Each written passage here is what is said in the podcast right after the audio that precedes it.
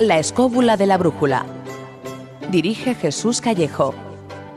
Presenta David Sentinella.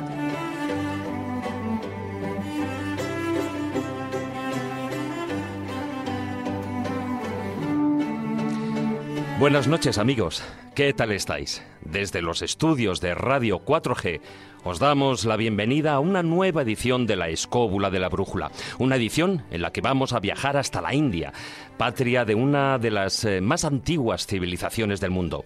Hoy en día es un estado secular en el que la mitología, las tradiciones, las leyendas y las diferentes prácticas filosóficas y religiosas siguen jugando un papel importantísimo en la vida diaria. Y eso ocurre porque la trascendencia del significado de sus mitos traspasa cualquier barrera del tiempo. Precisamente por ello hemos querido traer al programa un tema tan apasionante. Para ello, para hablarnos, para ayudarnos a entender, a aprender con H ese conocimiento de los mitos y leyendas de la India, contaremos con Enrique Gayut Jardiel como invitado, un verdadero especialista en la materia. Pero ahora vamos con el sumario.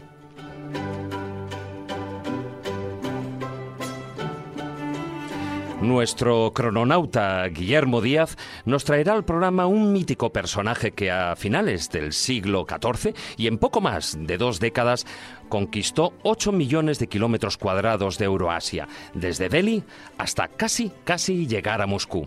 Se trata del emperador mongol Tamerlán el Grande, cuya fama en Europa se le convirtió durante siglos en una figura novelesca y de terror. En la sección Asuntos Espinosos indagaremos junto a Israel Espino en la mitología hinduista y budista para conocer las curiosas leyendas sobre los nagas y las naginis, esos seres semidivinos, medio humanos, medio serpientes. Más tarde en el Finlandón profundizaremos en los mitos más esenciales de la India, desde su vertiente más mágica a la más prosaica.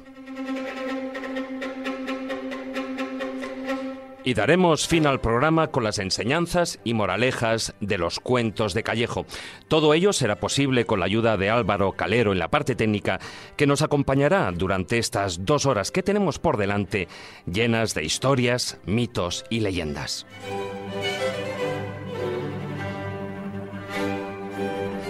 Un día más os recordamos la dirección de nuestra página web, laescóbula.com. Y también nos podéis seguir en las redes sociales. En Twitter nuestro perfil es arroba laescóbula7 y en Facebook nuestro grupo oficial, La Escóbula de la Brújula, donde ahora mismo ya hay un montón de amigos acompañándonos.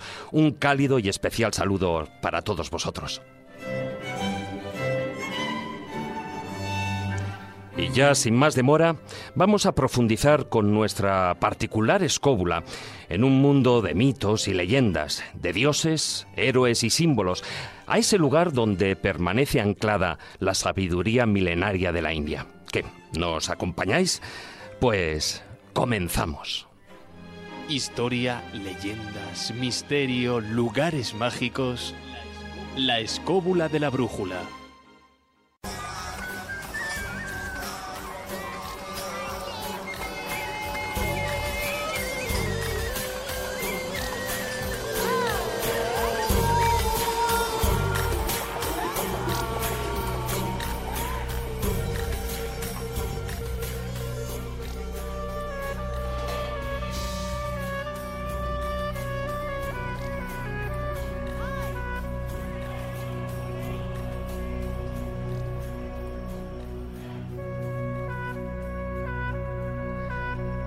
La India ha sido tradicionalmente el país de las historias por excelencia. El pueblo indio ha sabido servirse siempre de la magia, de la ficción, para transmitir sus experiencias de generación en generación. Todos los pueblos tienen sus mitos, pero los distintos textos sagrados indios, como los Veda, los Purana, los Jataka, el Mahabharata, etc., son los más numerosos de todas las culturas conocidas. Los mitos indios tratan principalmente dos temas, la vida de los dioses en su relación con los seres humanos y las explicaciones de los fenómenos naturales.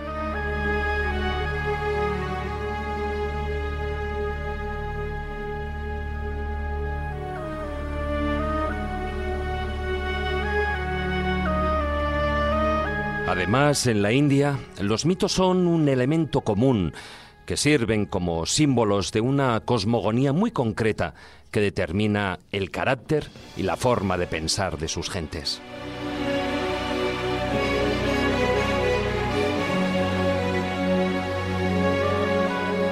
A continuación, en la escóbula de la brújula y con la ayuda de nuestro invitado, trataremos de conocer mejor las enseñanzas espirituales y el conocimiento sagrado que impregnan los mitos y leyendas de la India, fuente esencial de su gran cultura ancestral.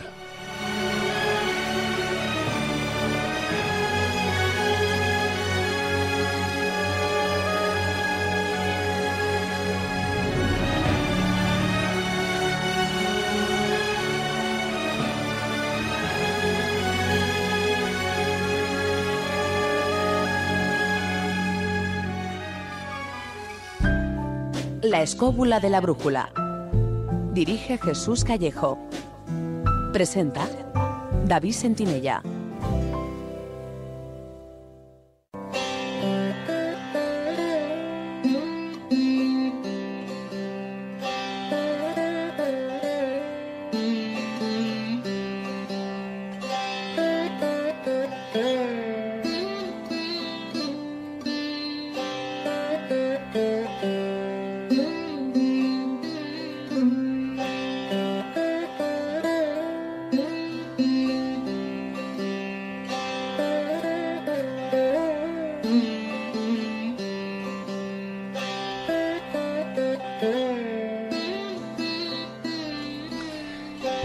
A, empezar este programa legendario y mitológico.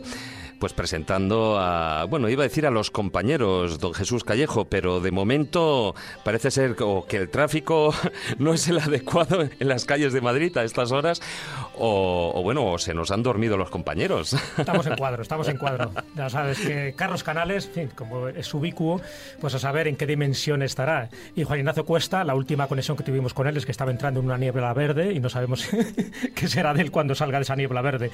Pero nos han prometido que estarán a lo largo del programa y seguro que sí, porque además a ellos les apetece muchísimo este tema y además sabiendo que tenemos ni más ni menos que a Enrique Galluz Jardiel, ¿no? todo un experto, no solo en la India, sino en otro tipo de actividades que, que ahora comentaremos.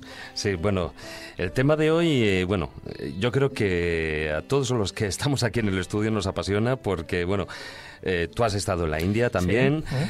un servidor también ha tenido sus viajes por ahí y la verdad es que es una, una tierra donde bueno, puede ocurrir cualquier cosa, desde lo más divino a lo más humano.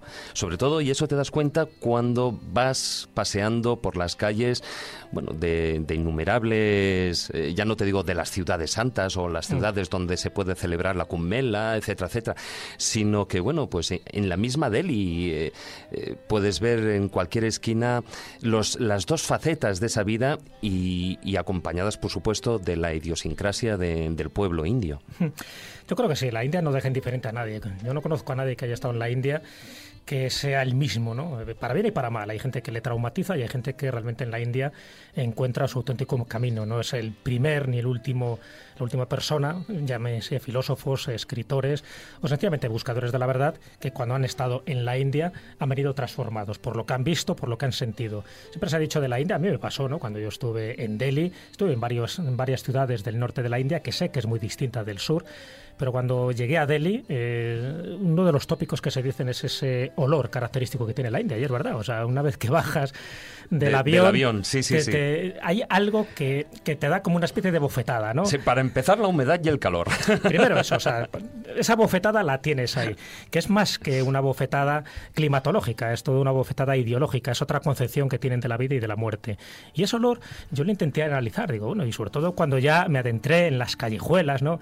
Esas callejuelas laberínticas que tiene Delhi o que tiene Calcuta o que tiene Bombay, y me di cuenta que había un olor que era eh, una mezcla de todo, ¿no? Desde la fritanga, por la cantidad de puestos callejeros que hay por allí, a la boñiga de vaca, a los vidis, esta especie de cigarrillos tipo porros que fuman continuamente. Los rishows. Los rishows, aparte del ruido, aparte de, del enjambre de vida que tú te encuentras en la India. Eso es lo primero que te llama la atención, además que, y que no duermen nunca. O sea, nosotros estamos acostumbrados, como somos españoles, a la juerga, a la jarana.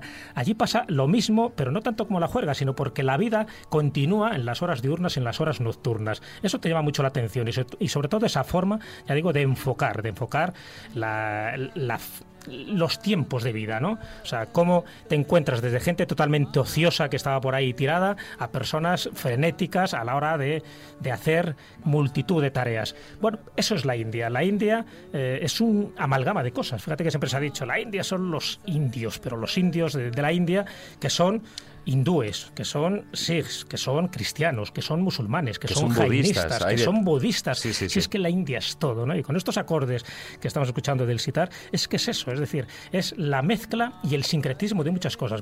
Yo cuando empecé a leer libros de la India, cuando me documenté, decía, no, es que la India tiene 365 millones de dioses. No, si la India tiene un dios, que es una... y con distintas manifestaciones de dioses, que luego lo comentaremos. Pero la India es mucho más que eso. La India, si utilizáramos un término más occidental, sería ese panteísmo del que hablaba Spinoza y que hablaba tanta gente. Es decir, es la divinidad luego manifestada en distintas ramas. Por eso luego hay divinidades en las montañas, en los ríos y en los distintos eh, accidentes geográficos que te puedas imaginar. Pero todo forma parte de una unidad. La India, como tú bien decías, es todo y también es la nada. Quien conoce perfectamente la India por los años que ha estado allí, por la gran cantidad de conocimientos que ha ido acumulando a lo largo de su densa vida, no digo larga, pero sí densa vida es eh, bueno pues nuestro invitado Enrique Gallud Jardiel. Muy buenas noches. Buenas noches. Bienvenido a, la escóbula de la brújula. Muchas gracias. Bueno, eres eh, doctor en filología hispánica, a ver si lo digo bien, por la Universidad Jawaharlal Nehru de Nueva Delhi. Bien. Bueno, más o menos, ¿no? Me das un aprobadillo. Un, notable. ¿Cómo sería? Jawaharlal. Bueno, ya te digo, o sea, ni un aprobado. y también por la Universidad Complutense de Madrid. Has enseñado en diversas universidades, eh, instituciones tanto en España como del extranjero. Aparte de una de esta actividad eh, académica, eres autor de bueno de 40 libros o algo así, y de más, bueno, de 200 artículos o de 300 porque eres de pluma fácil. No, tengo más años de los que parece. bueno, además eres eh, socio fundador del Instituto de Indología, dedicado al estudio y difusión de la cultura india, ¿no? Eh, bueno, como decirte, por supuesto, es un placer contar contigo en un programa dedicado a los mitos y leyendas de la India. Pero bueno, tu último trabajo, luego entraremos un poquitín más de. Eh, bueno, entraremos un poquitín más, no entraremos a saco con, todo el tema de la India. Pero sí que me gustaría hacer un pequeño paréntesis porque, bueno. Em, eh, a, nuestros oyentes les podrá sonar ese apellido Jardiel, ¿no? Em, eres eh, nieto de Enrique Jardiel Poncela. Efectivamente, sí y has publicado recientemente un libro dentro de esos 40 eh, libros o 40 y pico libros que es Jardiel, la risa inteligente, ¿no? En el que, bueno, pues es un ensayo en el que cuentas, bueno, en el que hablas de, la obra, de la vida, de, la personalidad de, tu abuelo. Cuéntanos un poquitín el, libro este. Bueno, lo que he intentado en este libro es completar un poco aspectos ¿no? que no, no se conocían. Hay libros sobre Jardiel, hay distintas biografías. Eh, yo mismo escribí un ensayo detallado sobre su teatro, pero había muchos aspectos que no se conocían. Por ejemplo, su, su aportación al cine, en donde fue muy activo, em, su vertiente de, poeta, de, cuentista, de narrador, de narraciones cortas, su faceta de, dibujante, eh, de, publicista, de escenógrafo. Él eh, se acercó al teatro desde todos los puntos de vista y desarrolló todas las actividades prácticamente que hay en la profesión. Fue director de, escena, fue, eh, se, encargaba del, atrezo de las obras, del vestuario, daba, tenía una visión muy, muy completa del espectáculo y todos esos aspectos pues no se han conocido. También fue en su momento mm, empresario y tuvo compañía propia eh, y la movió por España y por, y por América. Entonces en este libro lo que he querido hacer es completar un poco esa imagen de Jardiel, contar aquellas cosas que no se sabían para dar una, visión más, más eh, plena ¿no? de una persona que dedicó su vida a las letras y al teatro. No, desde luego. Eh, es cierto que, es un libro, además, hecho no solo desde el cariño ¿no? de alguien como tú, eres su nieto, sino además con documentos totalmente inéditos que no se conocían de Enrique Jardín Poncela, que para mí le tengo un cariño muy especial. Para mí, una de sus obras de teatro Dicen que la mejor, yo creo que no, tiene otras cuantas que son muy buenas, ¿no? Que es Eloisa está debajo de un almendro, a mí me parece también que la de Cuatro Corazones con freno y marcha atrás me parece una delicia, o esa novela que es La Tournée de Dios, que por cierto creo que tu abuelo la consideraba como la mejor de las cuatro novelas largas que escribió, porque luego escribe muchísimas novelitas cortas, pero como larga me parece que fue todo un experimento novelístico, igual que también en el teatro hizo muchos experimentos y muchas novedades. ¿Tú también estás de acuerdo que La Tournée de Dios... Yo estoy de acuerdo y él decía no solo que era su mejor novela, que era lo mejor que él había escrito en ningún género. Eh, lo que pasa es que la carrera de novelista de Jardiel quedó truncada, puesto que la censura le machacó. Tanto los gobiernos de izquierdas de la República como el gobierno derechista de Franco prohibieron sus novelas, ¿no? Entonces él no continuó escribiendo porque no tenía mucho sentido. En cuanto a comedias, pues sí, Eloísa quizá es la más famosa, no necesariamente la mejor. Él hablaba también muy bien de una obra que, por cierto, acaba de salir una, una nueva edición por separado, que es El amor solo dura dos mil metros, que es una obra sobre la vida de Hollywood, que en su momento pues no gustó en exceso, puesto que eh, no se conocía entonces, ¿no? En los años 40, cómo funcionaba tanto el sistema de, de los estudios de cine eh, como se conoce hoy en día, y que mm, él consideraba que era una obra muy, muy lograda también. A mí me ha hecho mucha gracia, bueno, es, eh, sobre todo porque es una palabra, eh, a mí me parece muy bonita, muy cariñosa, muy, como decir, muy del, del aspecto artístico, es que es comediógrafo. Antes decías, bueno, él ha hecho Sí. comedia y tal, pero comediógrafo. Es una palabra olvidada, pero que en su momento funcionó. Hoy en día quizá diríamos más dramaturgo, pero yo eh, prefiero comediógrafo porque Jardiel también prefería la comedia. Jardiel decía que el- desde los griegos había dos grandes géneros, que eran la tragedia y la comedia, y que el drama pues era un género espurio, un género híbrido, un quiero y no puedo, ¿verdad? Que había surgido más tarde y que pues te llevaba a la, a la lágrima fácil, ¿no? A lo, a, lo, a lo que se puede contar de cualquier manera. La tragedia es un género con una entidad importantísima, la comedia también lo es, y Jardiel dedicó su vida a dignificar el humor, ¿no? Y a decir lo difícil que es hacer humor, la inteligencia, la cultura que se necesita para hacerlo y para apreciarlo y despreciaba el drama, porque decía que una situación dramática, por muy mal que la cuentes, pues siempre Claro. te va a conmover, ¿no? Claro, Pero eh, que crear ujú. humor era mucho más difícil. Yo recuerdo, pues, eh, bueno, pues estudiando teatro, que a mí siempre me decían, eh, es más fácil hacer eh, llorar que hacer reír. Por supuesto, sí, sí. Y es, bueno, pues esa, es esa parte inteligente de, de- que conlleva, ¿no? Para, para tratar los textos, una situación, digamos, bueno, pues dramática, es fácil que, como tú bien decías, pues pueda llevar a- al espectador a una lágrima fácil, ¿no? Pero hacer reír de verdad, sin caer en tópicos, sin, eh, sin eh, caer en, el, en la payasada, Mm. con un humor inteligente, con un texto adecuado, eh, y eso, expresarlo arriba de un escenario, es muy difícil. Es muy difícil. El mismo Benavente, en una carta que escribió a Jardiel, se lo dijo. Le dijo, lo que hace usted es mucho más difícil que lo que hago yo, porque en un drama, cuando se tiene el argumento, se tiene todo, mientras que en una comedia, cuando se tiene el argumento, todavía no se tiene nada, ¿no? Entonces, si alguien te cuenta que un niño ha muerto atropellado por un camión, pues por muy mal que se cuente, eso te va a conmover. Ahora, intenta contar algo y que sea divertido. Eso ya necesita Eso una preparación distinta. Por eso yo creo que fue un genio, pero claro, yo creo que el nacer en España tiene eh, el doble mérito, ¿no? De que no solo tienes que ser un genio, sino luego que te reconozcan como tal. Yo creo Ah, bueno, que eso es a tu abuelo le pasó eso, ¿no? Tuvo ah, posiblemente la mala suerte de que vivió en una época también un poco convulsa, ¿no? Donde le toca, en fin, toda la guerra civil y luego había que tomar partido por un bando por otro. Y de hecho, la generación de Enrique Jade Poncela, igual que la generación de Edgar Neville o la de Tono, es, la llaman la otra generación del 27. Y eso, de alguna forma, ha quedado estigmatizado. Y digo que ha quedado estigmatizado no solo porque mucha gente no conoce la otra generación del 27, que era esta generación de cómicos, sino que también tu abuelo pues murió olvidado, murió arruinado. Es decir, en otro país se le hubiera hecho ya monumentos desde hace muchísimo tiempo. Y sin embargo, aquí fue eh, tardíamente reconocido, incluso hasta en la calle donde él nació, la placa la pusieron mucho más tarde que en otros países sudamericanos.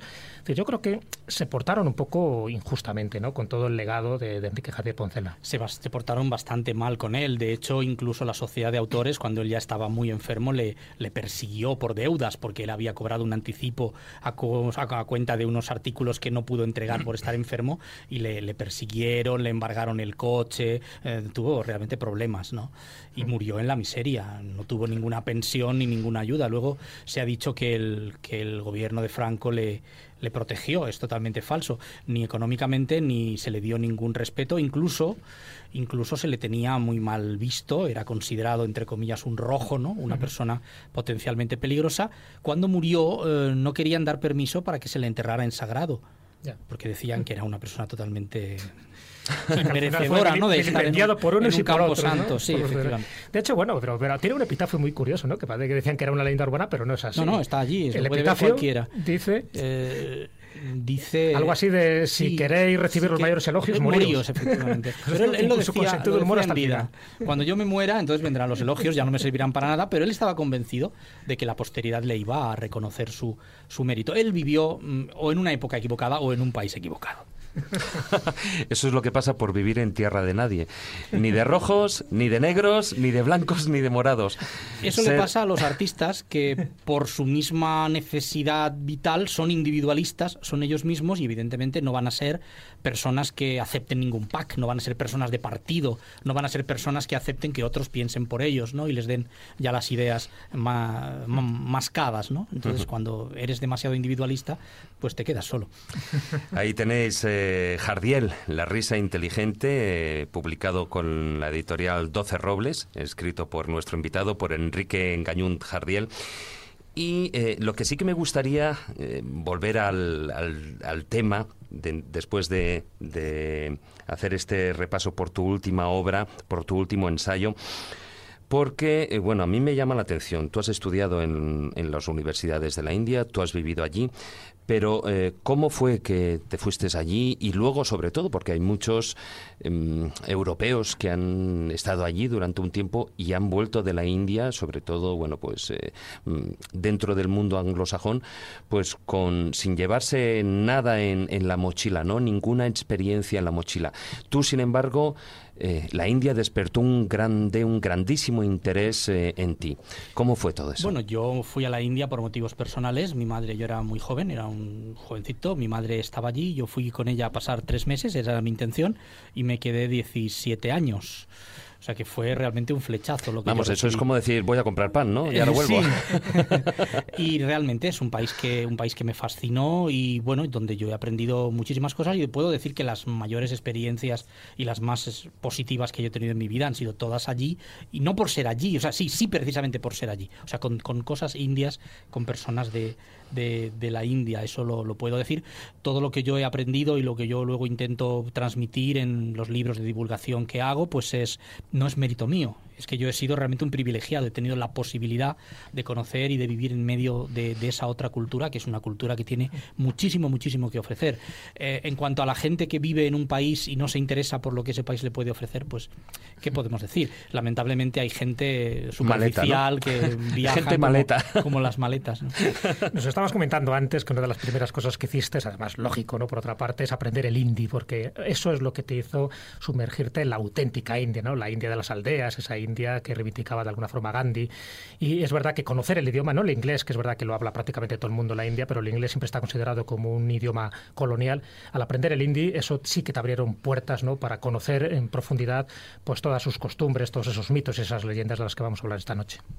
Em, sí, la verdad es que eso fue lo que hice. Bueno, en realidad, en el momento en que yo llegué allí, estamos hablando del año 76, eh, no todo el mundo hablaba inglés. Eh, había una minoría muy reducida que lo hablaba en las ciudades, en las aldeas sigue sin hablarse. Eh, pero bueno, aunque puedas manejarte y puedas vivir, de hecho había gente que llevaba allí 30 años y con el inglés había tenido suficiente, pero yo me di cuenta que para llegar a la gente y para poder eh, de alguna manera insertarme en aquella sociedad y ser aceptado, pues tenía que aprender la lengua. Es el hindi una lengua maravillosa, una lengua muy perfecta, una lengua muy rica y muy, muy agradecida de, de, trabajar y de usar y que me abrió pues muchísimas puertas y vamos ha sido aprenderla con todo el esfuerzo que me supuso, pues fue una, de las decisiones más sabias que he tomado en mi vida, sin duda alguna.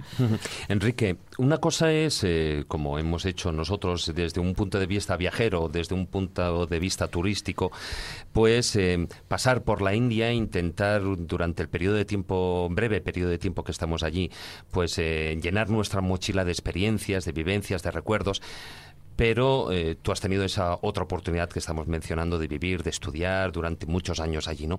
¿Cómo es la vida real en la India? la vida real en la India es difícil definir. La India sabemos que es un conglomerado de, Buah, muchas, de muchas formas de vida. Pero si tuviera que hacer un resumen, yo diría que la India es un país humano o más humano que otros, en donde lo humano prima sobre los otros elementos. Quiero decir, lo que son las relaciones familiares, los vínculos del clan, lo que son las relaciones de amistad, lo que es el trato con las personas es mm, mucho más importante que ninguna otra cosa.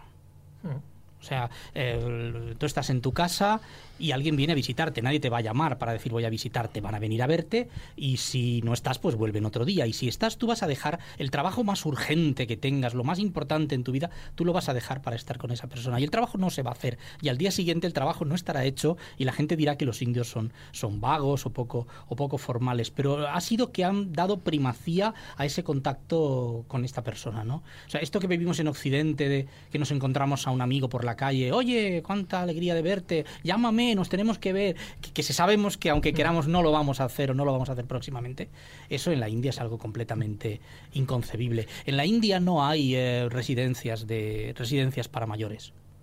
Todo el mundo tiene a sus ancianos padres, por muy, por muy latosos que sean en sus últimos años, en su casa como, como parte normal de la, de la vida. Eh, en la India se vive en, eh, en ese sistema de, de familia unida, en donde los hijos de un matrimonio viven juntos en una casa con sus esposas y con sus hijos, en donde los primos funcionan como hermanos, donde se crían juntos, en donde la muerte de un progenitor hace que no, los niños no noten la carencia, porque siempre va a haber un tío que, que, que eh, que les mantenga y que haga el, el, papel de padre, en donde la gente se va a ayudar completamente. Un indio ante un problema, eh, lo primero que hace es decir, ¿dónde está mi gente? ¿no? Eh, ¿A quién puedo recurrir? Nadie va a ir solo a una situación, a una gestión, a, un, a resolver un conflicto, siempre va a estar apoyado por las personas. Es una sociedad muy, muy solidaria entre sí, en donde ya digo, los, los valores humanos priman. Y en donde puedes encontrarte gente que no tiene nada que, que, sacar del trato contigo, nada de lo que beneficiarse, y que generosamente van a van a ofrecerte todo lo que tienen de una manera sincera que tú al principio no crees, piensas que es una, una fórmula retórica de, bueno, si necesitas algo, no, pero esa persona te lo está ofreciendo de verdad y si tú no le, se lo pides, se van a ofender, porque, no sé, es, una, es un trato, como diré yo, en donde el ser humano se reconoce de alguna manera en él, aunque tengamos nuestras simpatías y nuestras antipatías, se le reconoce esa cualidad divina, ¿no? De hecho, el mismo saludo indio no de namaste, namaste. no significa buenos días o, o, significa reconozco a la divinidad que hay en ti. ¿no? Que hay en ti. Porque nosotros, por ejemplo, bueno, vivimos en una sociedad, sobre todo en el mundo occidental, vivimos en una sociedad y en un tipo de vida trepidante, vamos corriendo a los sitios, estamos marcados por absolutamente por relojes, pero allí la concepción del tiempo es absolutamente diferente. La concepción del tiempo es absolutamente relativa. Ellos saben que el tiempo es una convención que te puede servir, pero que no realmente eso no es lo que lo que eso no es la realidad. Los indios no tienen prisa.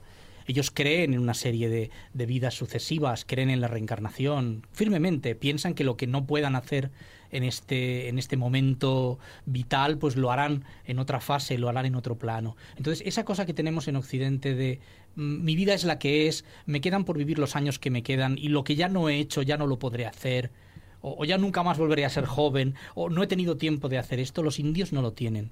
Ellos piensan, no lo he hecho en este ciclo, lo haré en otro momento. Entonces viven con otro ritmo, ¿no? Viven sin prisa y viven mucho más tranquilos. De hecho, hay una frase mítica y tópica, yo creo, ¿no? Cuando dices que se dice, cuando vas a la India, si tienes paciencia la perderás y si no la tienes la encontrarás. Porque allí el tiempo, como tú dices, es totalmente relativo y ármate de paciencia para hacer cualquier gestión gubernamental o administrativa. Sí, sí, sí. sí.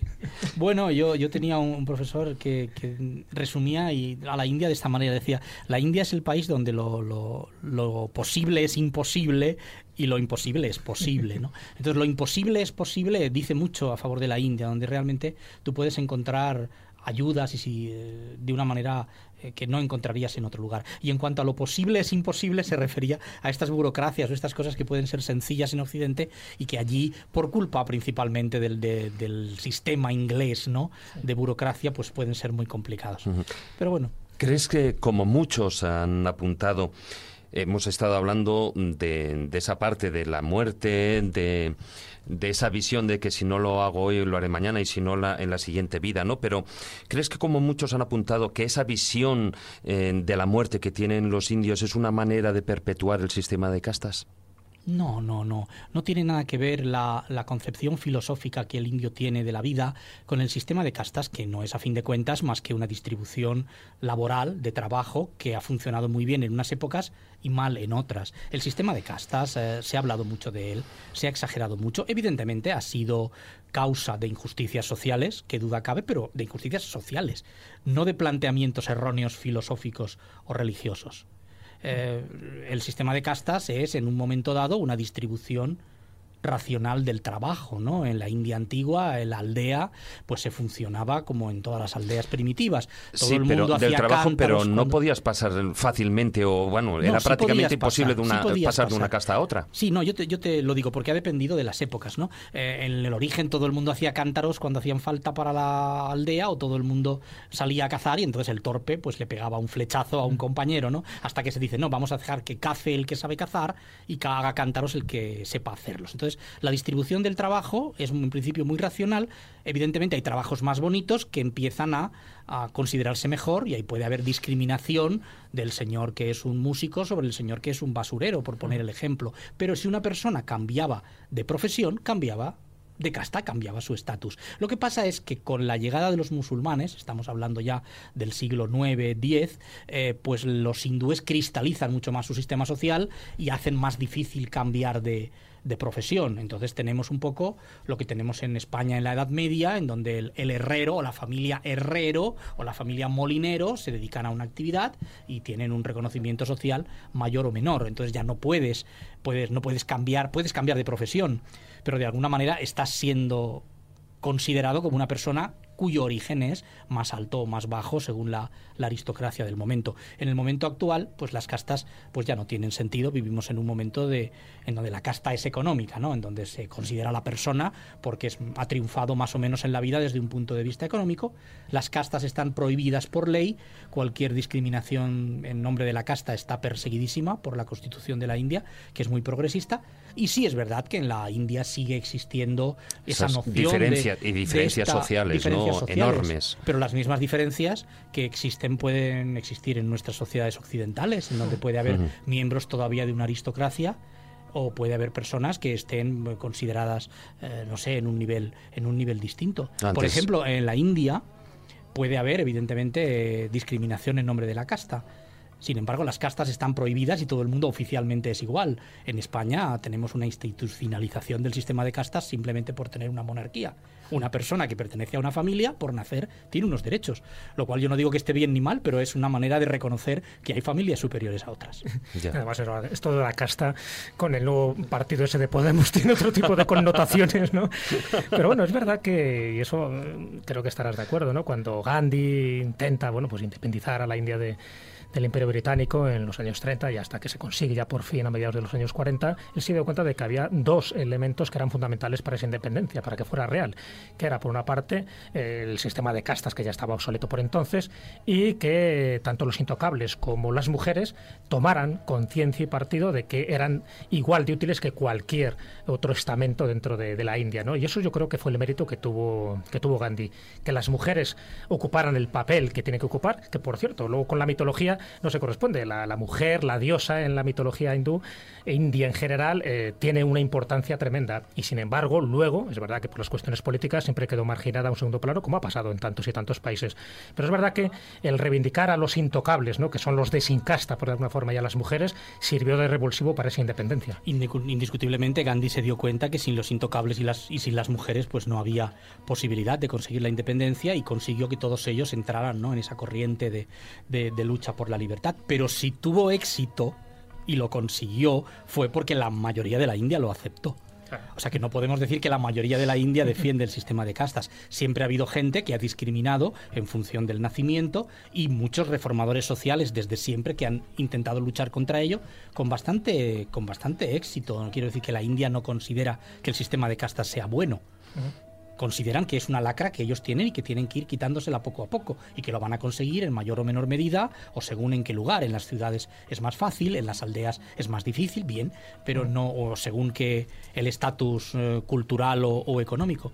Pero mm. no es algo que la sociedad india quiera o de lo que esté orgulloso, todo lo contrario. Yo creo que un poco lo bueno que tiene la India es eso, ¿no? Que guarda las tradiciones, pero también sabe perfectamente cómo adaptarse al medio, ¿no? Un poco es el viejo debate entre Nehru y Gandhi, ¿no? Gandhi decía que bueno, que había que seguir un poco con esas tradiciones y seguir hilando, ¿no? En las ruecas, y sin embargo Nehru se dio cuenta de que había que industrializar la India cuanto antes y no era incompatible ninguna de esas dos visiones. Una pregunta antes ya de, dar paso un poco a nuestras nuevas secciones. Eh, define de una forma concreta y como tú sabes hacerlo como un conocedor profundo de la India, define cuál sería el hinduismo. Bueno, el hinduismo es una filosofía con prácticas religiosas, o sea, no es una religión de culto únicamente, es un sistema filosófico de entender el, universo y funcionar. Eh, sería muy difícil eh, decir, sintetizarlo. Yo diría, evidentemente, hay dos hay muchas teorías y muchos principios filosóficos, pero yo reduciría a dos esenciales, que es lo que de, alguna manera definiría a un hindú y lo diferenciaría de otra persona. La primera sería el monismo que en la India es un panteísmo, o sea, la idea de que todo lo que hay es uno y lo mismo y esa sustancia será divina o no será divina a voluntad de cómo lo queramos entender, pero es una sola cosa, ¿no? En distintas manifestaciones. La unicidad del ser es el principio esencial y el segundo sería la ley del karma, que es la visión india de la ley de causa y efecto que nosotros en Occidente aceptamos todos desde un punto de vista físico y que los indios lo trasladan también al punto de lo moral o al punto de lo intelectual. Todo lo que sucede eh, tiene una causa, todo lo que se hace tiene una causa, las cosas buenas redundan en, el beneficio del que las hace, las cosas malas redundan en su perjuicio, sin ninguna intervención de dioses, puesto que no hay dioses como tal, ¿no? sino que los dioses son manifestaciones de ese mismo principio, y eso es una ley automática, una ley cósmica inexorable. Eso definiría el hinduismo. Y si tuviera que dar... Enrique, perdona, pero eso también participa dentro de lo que es otro tipo de filosofías, como la budista. El, sí, es, que el, budismo es una es de las grandes es una em, rama del hinduismo en su origen aparte de la del camino que haya podido recorrer una vez que el budismo sale de la India pero el budismo hindú el budismo del Buda lo que se considera no una herejía puesto que en la India no existe ese concepto sino una variedad de, hinduismo que los hindúes aceptan perfectamente en donde el concepto de, de ser absoluto pues puede quedar reemplazado en último extremo por la nada en donde el alma individual al final de su trayectoria espiritual, pues en vez de fundirse en el absoluto, da un salto a la nada y desaparece. Esos son ya matices filosóficos que no afectan al camino espiritual que recorre la persona ¿no? en, sus, en sus innumerables vidas. Pues aquí en la escóbula vamos a continuar nuestro camino, vamos, a, como decía Jesús, a, a esas eh, nuevas secciones de esta temporada y a lo largo de tanto de las secciones como más tarde del filandón iremos hablando, ampliando todos estos conocimientos que nuestro invitado Enrique Gallut Jardiel eh, nos ofrece gustosamente.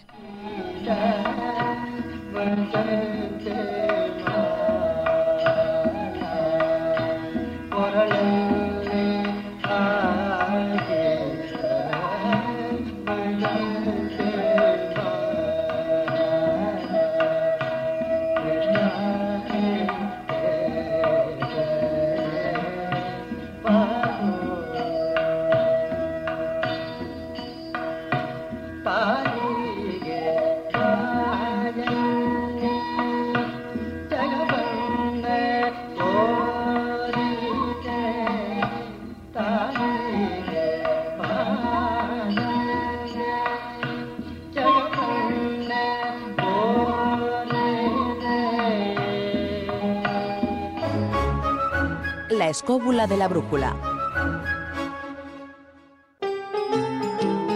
Asustos espinosos.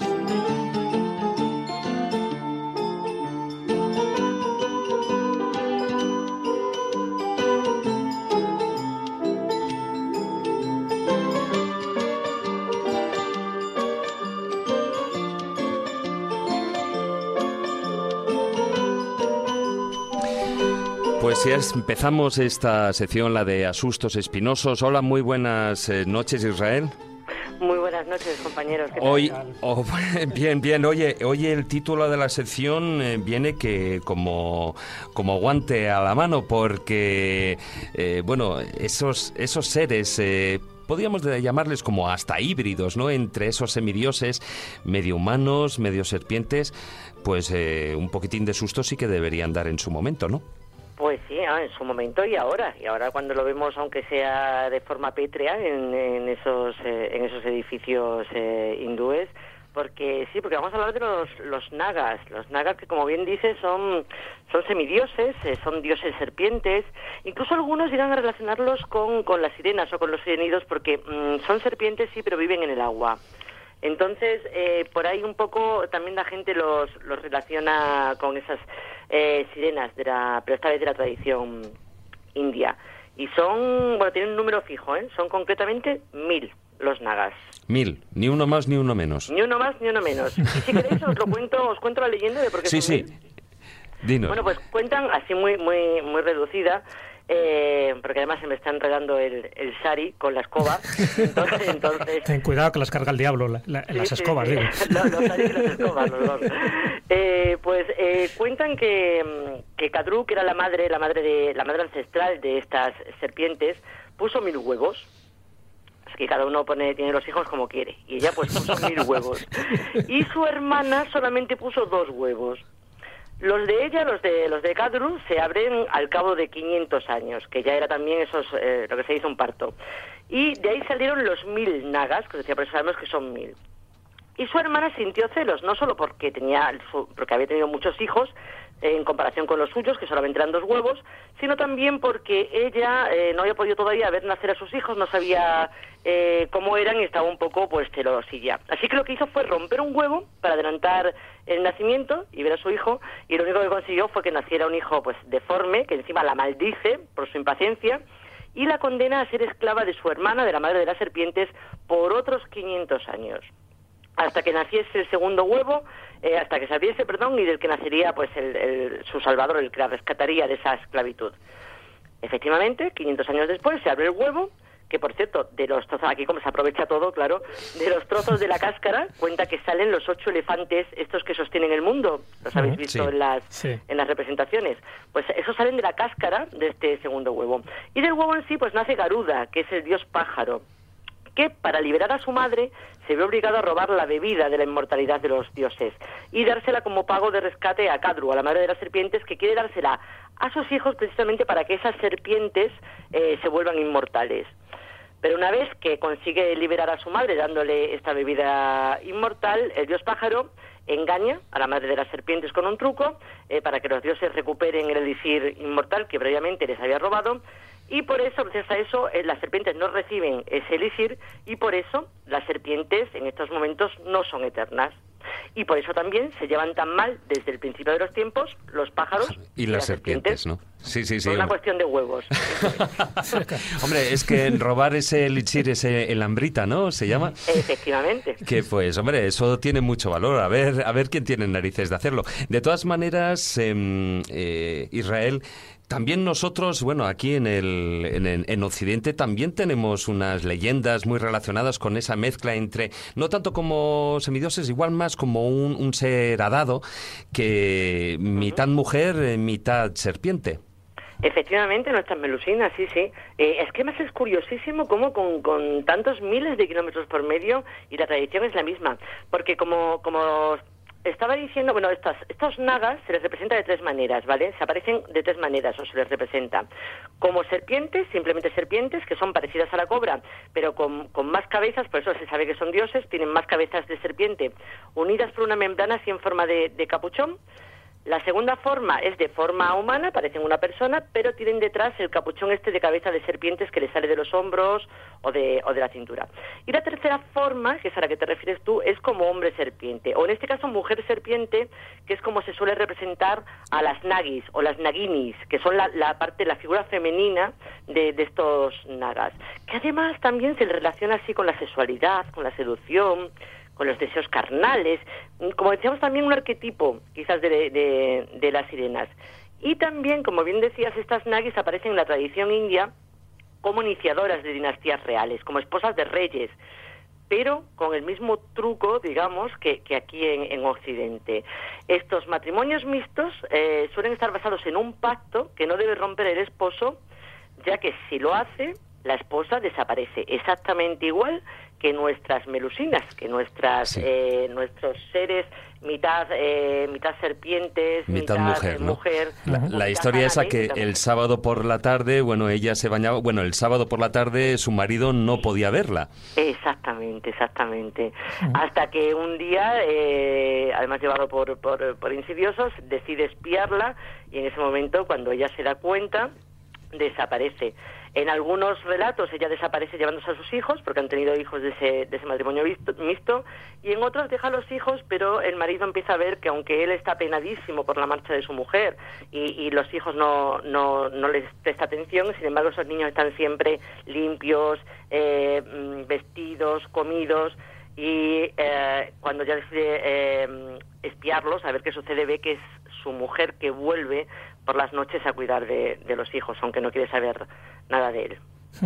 Es curioso, eh, Israel, porque es cierto que se da este tipo de mitos en todas las culturas, ¿no? En, China, por ejemplo, en lugar de serpientes hablan de dragones y también de la dinastía, ¿no? De los dragones y cómo hay que emparentarse con ellos, porque de alguna forma te da no solo nobleza, sino realeza eh, cósmica, ¿no? El estar emparentados de esa manera. en, el caso de España, sí, cuenta, cuenta. No, no, no, de hecho eh, es curioso lo que hablábamos siempre de las serpientes en el inicio de, de, todo, decías tú de China.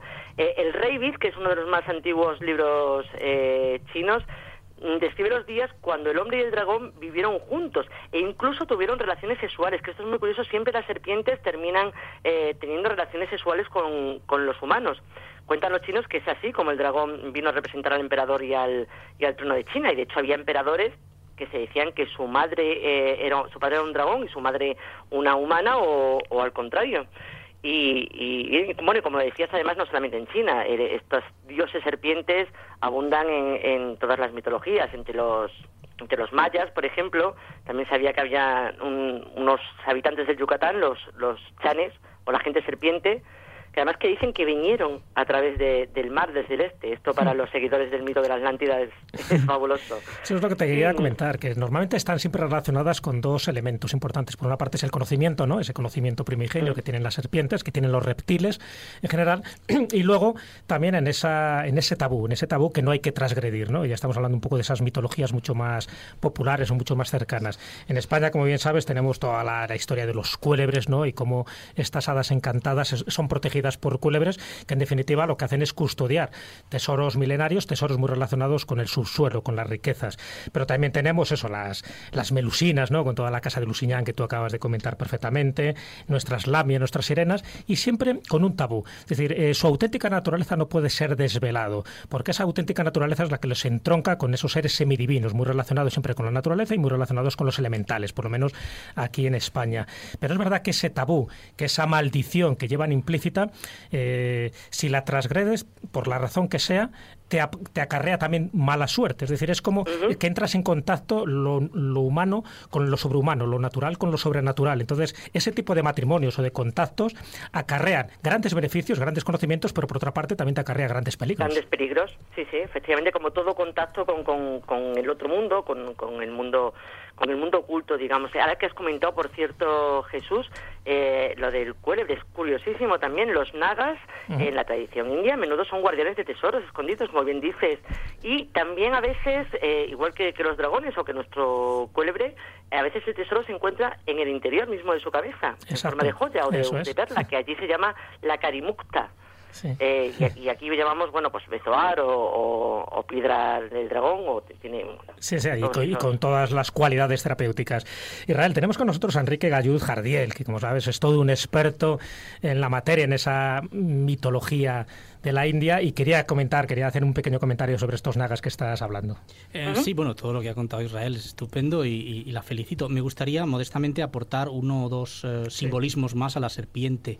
Uno de ellos es el concepto del tiempo. La serpiente está asociada al dios Vishnu, que es uno de los dos grandes dioses de, la, mitología. El dios Vishnu reposa sobre una serpiente en el mar primigenio. Esa serpiente está enrollada y su nombre es Ananta Shesha, es eh, la serpiente que simboliza el tiempo eterno y sus eh, anillos son los ciclos de la existencia. En este sentido, la serpiente se asocia al concepto del tiempo ilimitado y de la teoría de los yuga o de las eras en la mitología hindú.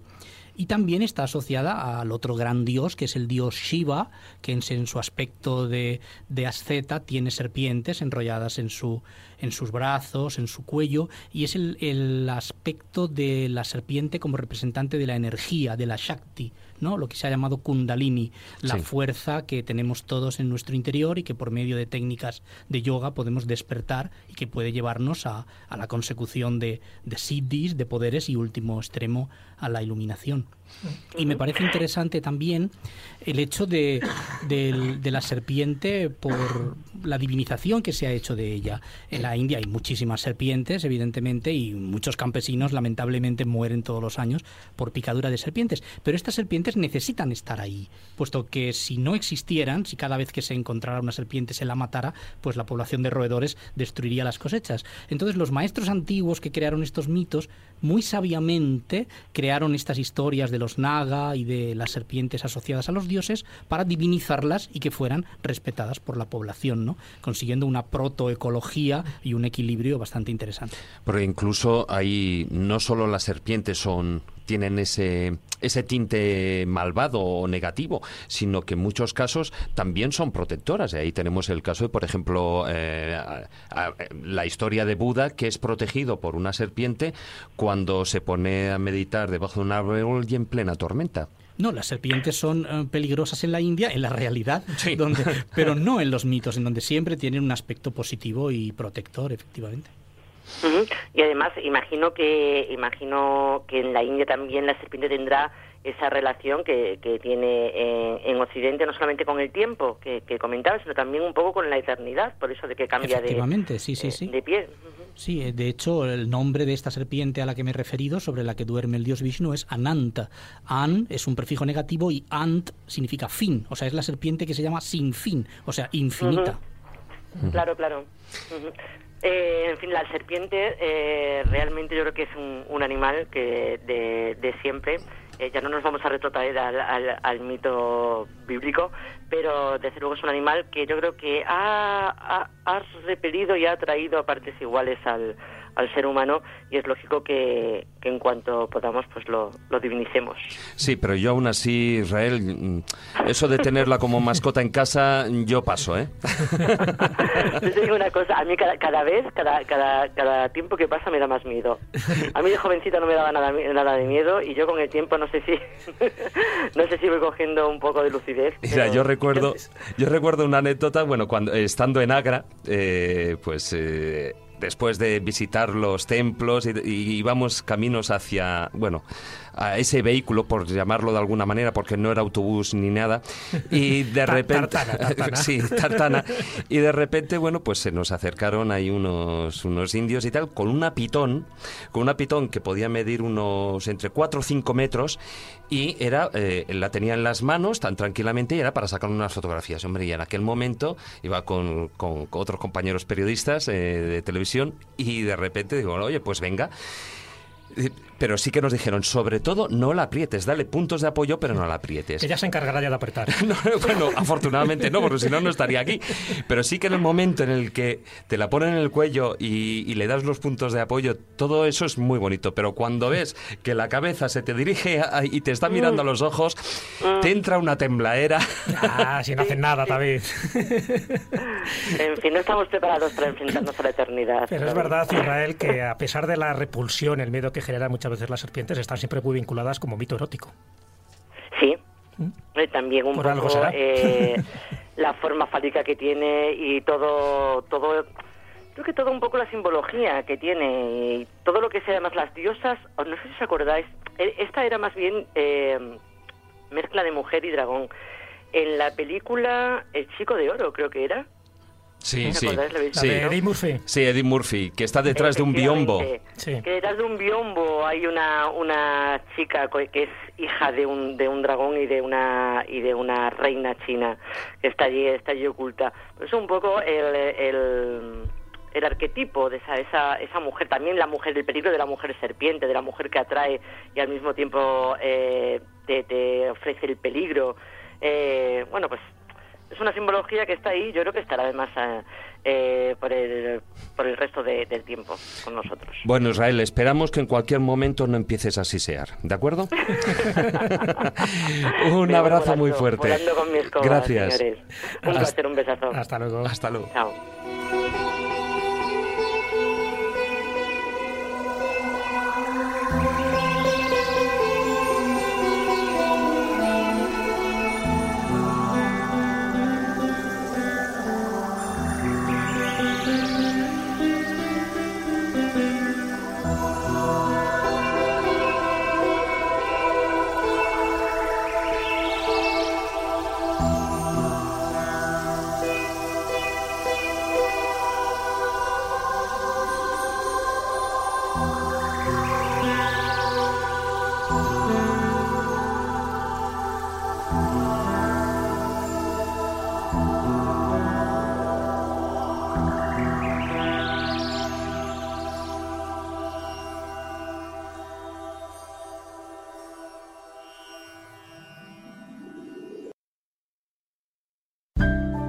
La escóbula de la brújula.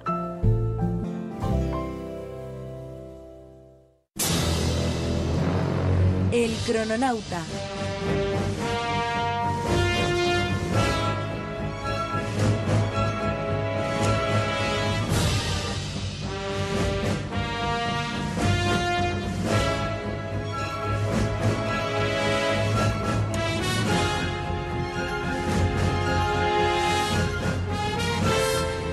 Tenemos al otro lado de ese hilo telefónico, por llamarlo de una manera, porque, bueno, por donde él no está, donde nuestro crononauta está, pues, y ni en la época existían lo que podíamos llamar teléfonos. Muy buenas noches, Guillermo. Buenas noches, David, ¿qué tal? Muy bien, pero. ¿a ti cómo se te ocurre irte para allá, para el siglo XIV, y además siempre metido en guerras y siempre metido en conquistas? Pues realmente es porque ya que me pagáis el billete, eh, siempre... Nos cuesta, ¿eh? Nos cuesta, no te Te, creas. te pagamos la gasolina para tu aparato ese de crononauta, pero el billete no, ¿eh? No, no, solo es un viaje de ida. Todo lo que no sé es cómo regresa luego. Siempre haciendo dedo. Pero, sí, me, no- me notaréis la voz un poco tomada y es que estoy rodeado de caballos mongoles que no hacen más que levantar polvo y, y he tragado, he tragado mucho polvo. Bueno, mientras no te tomes un tartar. No, no, no. Pues vamos bien. Bueno, cuéntanos, ¿dónde estás exactamente? Pues estoy en la frontera entre Mongolia y China, que dirán los oyentes, que tiene que ver esto con la India, pero ahora, ahora cuando avancemos ya verán. Estoy delante de la tienda de, de Timur, Timur el Oriental, o Tamerlán, como se le conoció en, en Occidente, y veo una cola de doncellas que están entrando porque estos mongoles están obsesionados con esparcir sus genes por todas partes. Y estoy viendo aquí ese, ese panorama. Sí, pero son doncellas. Son doncellas... De momento. hasta, que, hasta que pasen por el Tamerlán. Exacto, por el Tamerlán. Tiene un poquillo de bigote las doncellas, pero no están de mal ver, ¿eh? No están de mal ver. Bueno, y cuéntanos, ¿por qué te has ido hacia esa zona? Mm, Has dicho que sí que guardaba una, una relación con la India ese, en, en esa tienda del Tamerlán. Pues sí, vamos a ver. Es que Timur es uno... Bueno, de entrada es el personaje más importante del, del siglo en el que me encuentro, el siglo XIV. Eh, él gobernó el imperio mongol desde entre los años 1370 y 1405, aunque nació en el 1336 en, en lo que sería hoy Uzbekistán. ¿vale? Él era, es un personaje de raza mongola, eh, aunque su familia, como todos los mongoles de Uzbekistán, se habían convertido al Islam. Eh, Timur siendo un niño, y ahora veréis, y aquí ya se explica por qué se le llama Tamerlán, eh, mm, quedó cojo, recibió dos flechazos, uno en el brazo y otro en una pierna, y eh, quedó medio, tenía un brazo así un poco tonto, un poco vago, y era cojo. Y era porque, bueno, los cronistas suyos, los más adeptos, decían que era una batalla ya combatiendo de pequeño, pero la realidad nos dicta que posiblemente fue robando para comer que además eh, pues espantar ladrones a flechazos en el mundo mongol era bastante habitual. Él buscó un parentesco con Gengis Khan, eh, no lo encontró porque no sabía de genética, porque hoy por hoy sabemos que casi todos descendemos de Gengis Khan, eh, y, forzó la máquina para, para conseguir el linaje eh, y no, no, lo conseguía. Finalmente, una persona de su confianza eh, sí tenía un parentesco documentado con el Gran Khan y lo puso en el trono. Una de las cosas que no se saben es que Timur realmente no fue el emperador, no tenía la corona mongola. Él puso un emperador títere y él era quien manejaba los hilos, hasta tal punto que la historia ha olvidado al emperador que, que, había durante aquellos años.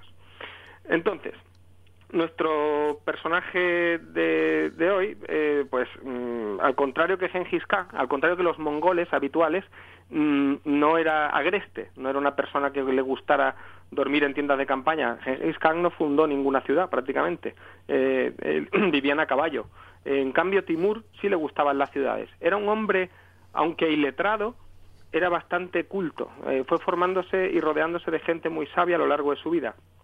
Y a él debemos la famosísima ciudad eh, medieval de Samarcanda. Samarcanda, sí. Una de las ciudades y exótica, más eh, Perdón, Jesús. Mítica, exótica, ¿no? Que siempre parece que uno le retrotrae a esas épocas de esplendor medieval, ¿no? Igual que pasaba con, con Tombuctú y con otro tipo de ciudades, ¿no? Que parece que era más mítica por lo que se contaba que por lo que era en realidad, aunque debió tener su gran esplendor en el siglo XV. Claro, lo que ocurre es que Timur hacía mucho de mecenas. Claro. Se traía gente que sabía, era un gran aficionado al ajedrez, inventó un, un sistema de ajedrez que se llama el Tamarlán. que es un ajedrez mucho más grande, tiene cambian las piezas, es un ajedrez mucho más complicado, era un tipo bastante inteligente. Tiene las piezas, pues por ejemplo, tiene el visir, el general, el camello, la jirafa, el explorador, la vinea, el toro, el león, el elefante. Es un ajedrez complejo y se puede conseguir hoy en día. ¿eh? ¿Y quién se come a quién en ese ajedrez? Pues todos a todos. todos se comen entre todos. ¿no? Es un ajedrez mongol. Bien, bueno, entonces, volviendo un poco a las, a las conquistas de, Timur. Los primeros enemigos a los que tuvo que enfrentarse fue a los propios mongoles. Durante ocho años estuvo intentando unir el imperio en descomposición que había dejado Genghis Khan. Él no sabía todavía que iba a forjar un imperio después, pero viendo lo fácil que era, que le resultó más o menos fácil, se animó. Y lo que hizo fue eh, un llamamiento con, para, para, un fin. Eh, consiguió 200.000 jinetes para un fin sencillo. Él les dijo, oye, veníos conmigo que vamos a conquistar el mundo. Así, directamente. Hmm. Tamerlán era un hombre ingenioso y además lo era especialmente para el mal. La historia lo ha tratado desde mi punto de vista muy bien, porque es uno de los personajes más nefastos que han pisado nunca Oriente. Eh, por ejemplo, hacía cosas que no había hecho nunca nadie antes, que es eh, él preveía por dónde iba a ir su ejército, por dónde iban a ir sus fuerzas, y hacía que eh, meses antes plantaran pastos en la ruta que iban a seguir, de forma que como eran ejércitos de, caballos, encontraran pasto allá por donde, por donde iban sin problema. Eso es de una previsión mm, alucinante. Desde luego que sí. Y luego tenía otra particularidad, que es que para el mal también era muy ingenioso. por ejemplo, en la ciudad de Siva, en Armenia, eh, le dijeron prometió que, bueno, que si se rendían no habría derramamiento de sangre. ¿Y qué hizo? Efectivamente, se rindieron y lo que hizo fue enterrarlos vivos. No hubo derramamiento de sangre, era un hombre de palabra. Perdón un segundo. el, polvo de los caballos. Sí, sí, Exacto. Hay que esto, esto, eso no vea. Bueno, un autor contemporáneo árabe lo describe a él y a sus hombres del siguiente modo. Decía que era el leopardo de Turquestán, tigres de Balkasan, halcones de Das, buitres mongoles, águilas de Jata y víboras de Cajén. Ese es el, eh, cómo veían al ejército de Timur, puesto que era una amalgama de nacionalidades que se daban cita bajo el mando de, este tipo. Eh, bueno, uno, la mayoría de, de, las fuentes que tenemos de él, que conocemos, bueno, yo ya estaba aquí, yo ya lo he conocido y eso, pero la mayoría de lo que disponéis allí eh, son fuentes de primera mano, puesto que eh, con él iba una corte de diplomáticos que iban aprendiendo y viajando con, su enorme ejército. Era, muy bruto, eh, las tácticas que utilizaba eran aplastamiento por número. La verdad es que mm, es sorprendente que tuviera tanto éxito, dada la poca habilidad táctica de su modo de combate. Era todo a caballo, arrasar a caballo y pegar flechazos, que era el tipo de combate mongol, y el terror. Y ahora veréis cómo el terror consigue conquistar el mundo porque es su principal táctica. ¿Cuál Una de las huellas que deja Timur en el mundo eh, es la influencia que sus conquistas tienen en la arquitectura. Él arrasó Damasco y vio allí una cúpula que le impresionó, le impresionó mucho. Y entonces, eh, gracias a, a- a esto, pues ordenó mm, ir construyendo edificios similares a esa cúpula. Edificios que con el tiempo inspirarán el Taj Mahal o el Kremlin, que si os dais cuenta, tienen cúpulas similares. Timur había quedado, pues eso, impresionado como hombre culto que era con estas cosas. Y otra de las formas arquitectónicas favoritas de Timur es lo que yo llamo arquitectura orgánica o sostenible. ¿En qué consiste? Apilaba las cabezas de sus enemigos en grandes montones, formando pirámides de cabezas. Muy orgánicas, ¿eh? Sí. Eh, Timur para eso era mm, un personaje que Era un a ver- detallista, un detallista, ¿no? O sea, Ordenado. Sí, sí, era un hombre, sí, ya veréis. Mira, eh, empezó sus campañas con Persia, una Persia descompuesta, invadió Herat. Eh, en Herat no tuvo que combatir, puesto que se rindieron y en cuanto vieron llegar a los caballos se rindieron, abrieron las puertas y fueron perdonados. Pero Isfizar tuvo menos suerte. Eh, como a Timur le habían pegado los dos flechazos en Zaranj, eh, muy cerca de la ciudad de Isfizar, él que era algo supersticioso y en venganza por el destino, encerró a 2.000 personas en una torre y los dejó morir de hambre en Isfizar. Así tomó la ciudad. Después, en Isfana, la invadió. La invadió, puso una guarnición y como se levantaron contra la guarnición, lo que hizo fue decapitar a miles y depositar las cabezas en las proximidades de la siguiente ciudad en la lista, que era Shiraz. Claro, imaginaos que eh, pues que la gente de, de Shiraz, de, de- de- por encima de las murallas, veían 28 montones, más o menos de 1.500 cabezas cada una, ¿vale? que estaban plantando delante de la Vale. muralla. Evidentemente abrieron y le pidieron que por favor no rompiera nada. Entonces, eh, el- la, la afición por cortar cabezas de Timur llegó al punto de que algunos de sus soldados estaban asustadísimos, psicóticos perdidos, y eran incapaces de decapitar mujeres y niños que su señor se lo exigía. Y entonces eh, se, se produjo un mercado negro de, de cabezas. Algunos soldados con menos escrúpulos entregaban cabezas a los soldados que tenían problemas para decapitar a cambio de 30 dinares. La cantidad de cabezas disponibles, como fue subiendo mucho, pues al final la demanda, la oferta de demanda de cabezas hizo que se llegara a pagar medio dinar por una cabeza humana que para completar, para completar los cupos que Timur les pedía. Después de invadir Persia, se fue al noroeste. En, la- en lo que es la parte europea había otro mongol, que era Totkamis, que en principio se llevaba bien con Timur, los dos descendían de Genghis Khan, o sea, de, de- lo que eran la- los de- del imperio del Khan, pero Eurasia no, no podía soportar dos egos tan, tan, tan grandes. Entonces, a través de Siberia, Timur envió 100.000 hombres y mujeres, porque tenía mujeres en el ejército, ¿eh? y tuvo lugar la batalla de Kunduzcha. Allí Timur venció y cuenta un cronista persa, Al-Yazdi, que la persecución, como todos sabéis ya, todos los oyentes de la escóbula saben, la, mayor parte de las bajas en una batalla se dan en una persecución. Y eh, la persecución en este caso eh, dejó 40 leguas de cadáveres. 40 leguas de cadáveres en lo que fue la persecución de los caballos de Timur contra los hombres de Totkamish. Después de invadir la parte europea, se centró en la India. Esto sería en el año 1398. El musulmán que gobernaba Delhi toleraba que, los hindúes vivieran en paz y camparan a sus anchas. Y Timur, como devoto musulmán, no le hacía mucha gracia. Y entonces, en diciembre de 1398, cruzó todas las fronteras naturales de la India en invierno. ¿eh? La- las fronteras que protegen la India naturales son unas fronteras fuertes, son grandes montañas, grandes ríos, es muy complicado. Y eh, eh, pues las, las cruzó mm, casi por sorpresa, de manera repentina. Y a todo hindú que encontraba lo hacía prisionero y lo enviaba como esclavo a su casa. Y aquí se da otro de los momentos de genialidad de este personaje. A las puertas de Delhi, el sultán sacó a los elefantes en contra de Timur. Sacó un montón de elefantes. Los indios combatían con elefantes con bastante frecuencia ya desde la antigüedad. Y Timur, mm, viendo el panorama, pues se preocupa y dice cómo vamos a enfrentarnos a elefantes. Y se le ocurre una cosa. Coge a los camellos que tenía en su ejército, que tenía cientos o miles, y le a las jorobas, eh, les ponía astillas, eh, virutas de madera, a las que prendió fuego y lanzó a los camellos en llamas contra los elefantes. Los elefantes se asustaron, y aplastaron a su, a su ejército. Algo más o menos habitual en los elefantes, como ya hizo Escipión el africano en la batalla de, de, de Zama. Pero mm, fijaos el personaje que le da igual quemar a sus camellos, los pobres bichos ardiendo, lanzándose contra, contra, contra los elefantes. Al final, se puede decir que los elefantes fueron jorobados. sí, sí, sí, sí, Oye, Guillermo, una preguntita, ya que estás allí en la embajada de Tamerlán, ¿sabes que muchos de los, de los datos que nos llegó aquí a Occidente, y en concreto a España, en esa época medieval, estamos hablando de principios del siglo XV, fue por un embajador que envió el rey Enrique III de Castilla, que era Ruy González de Clavijo, ¿no? y luego hizo uno de los libros de viaje más apasionantes, más fascinantes de la Edad Media. Embajada Tamerlán. Exactamente. ¿Qué recuerdo dejó Ruy González de Clavijo allí, ya que estás para preguntarlo?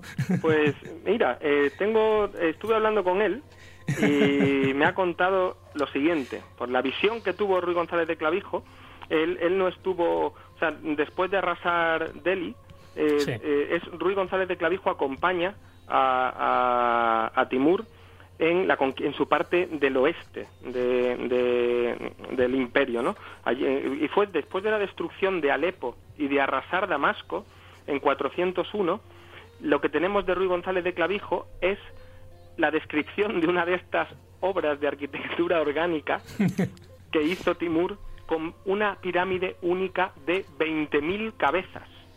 Y dice lo siguiente, Ruy González de Clavijo.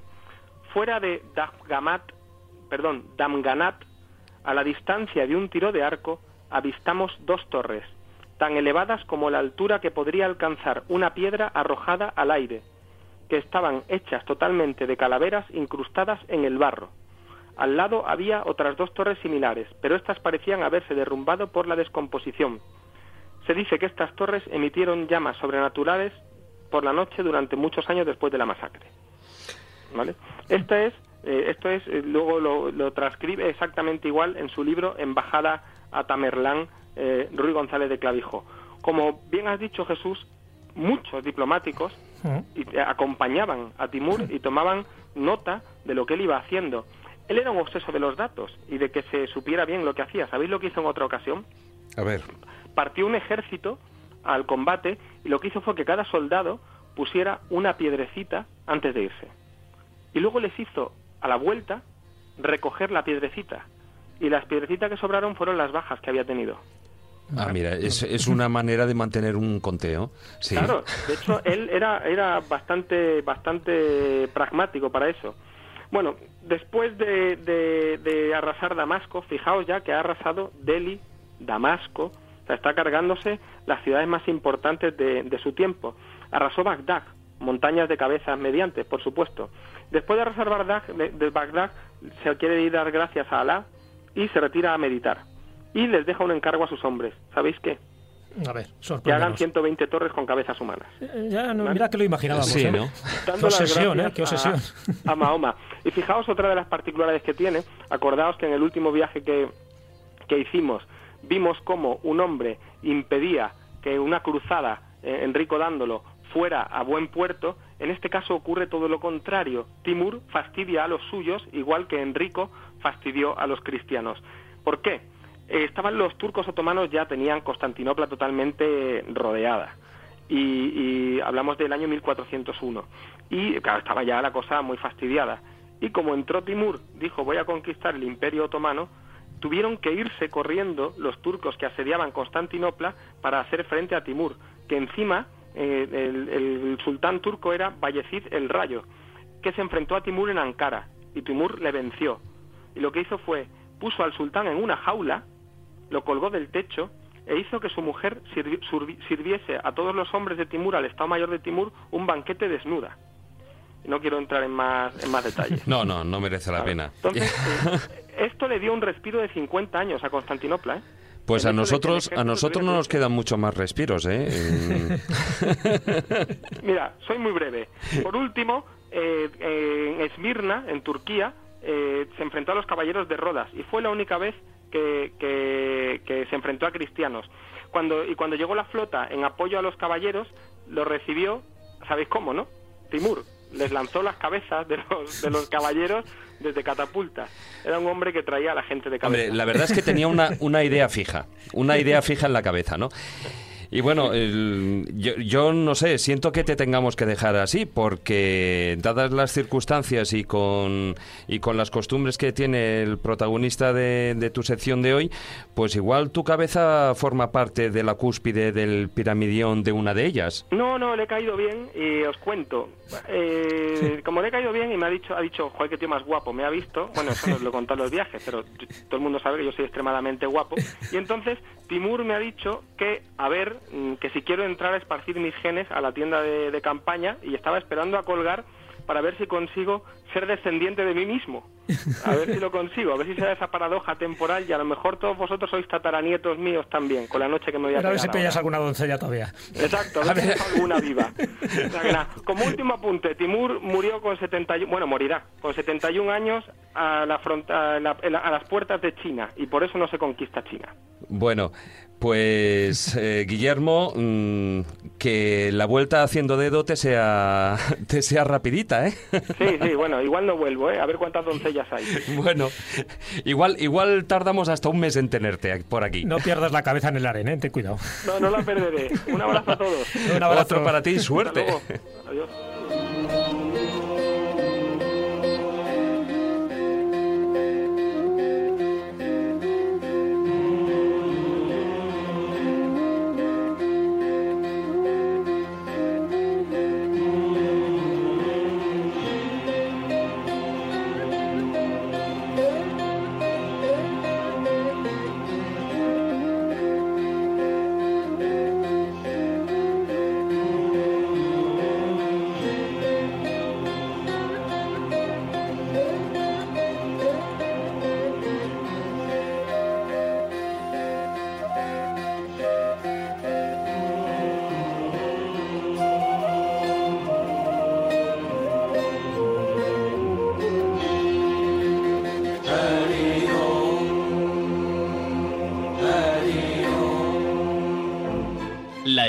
De la Brújula. Todos los viernes a medianoche en Radio 4G.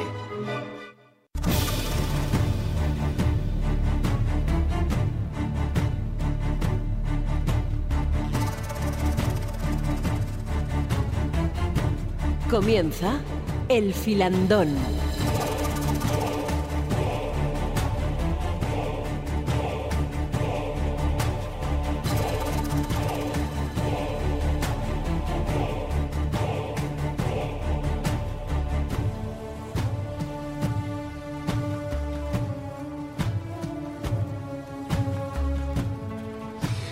Bueno, y empezamos el filandón con una aparición estelar, algo así como, bueno, antes decía en la India, todo es posible y la verdad que en la escóbula también, porque además cuando se unen la escóbula de la brújula y la, y la India, pues puede suceder como que de repente de esa, de esa nube verde a la que antes estaba aludiendo Jesús, apareciera así como quien dice de la nada nuestro compañero, maese Juan Ignacio Cuesta. Buenas noches.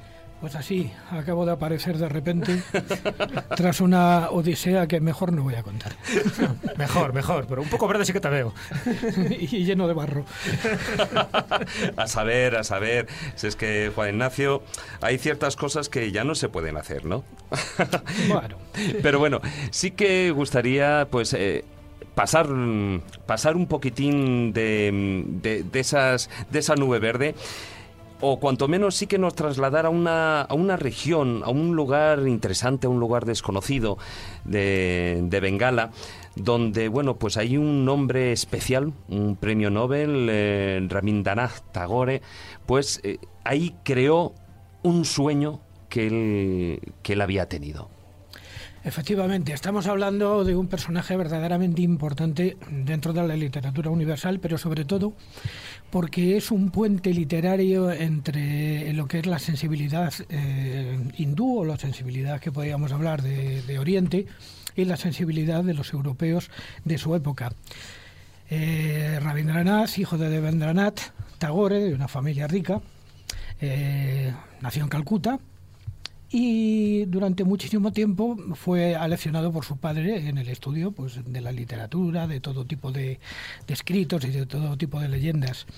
Y él concibió uno de esos sueños eh, verdaderamente interesantes, los que suelen tener los grandes hombres, que es crear una escuela donde mm, los maestros fueran o, trabajaran de tal manera que no solamente crearan eh, máquinas de aprender cosas, sino que además eh, fueran personas que las sintieran que las sintieran y que además eh, las hicieran prácticas o las hicieran, digamos, parte esencial de la vida de cada uno. Este sitio se llamó, es un pequeño pueblecito que está a unos 160 kilómetros de Calcuta, que se llama Santiniketan. Y de ahí toma su nombre. morada de la paz. Eh, efectivamente, significa morada de paz.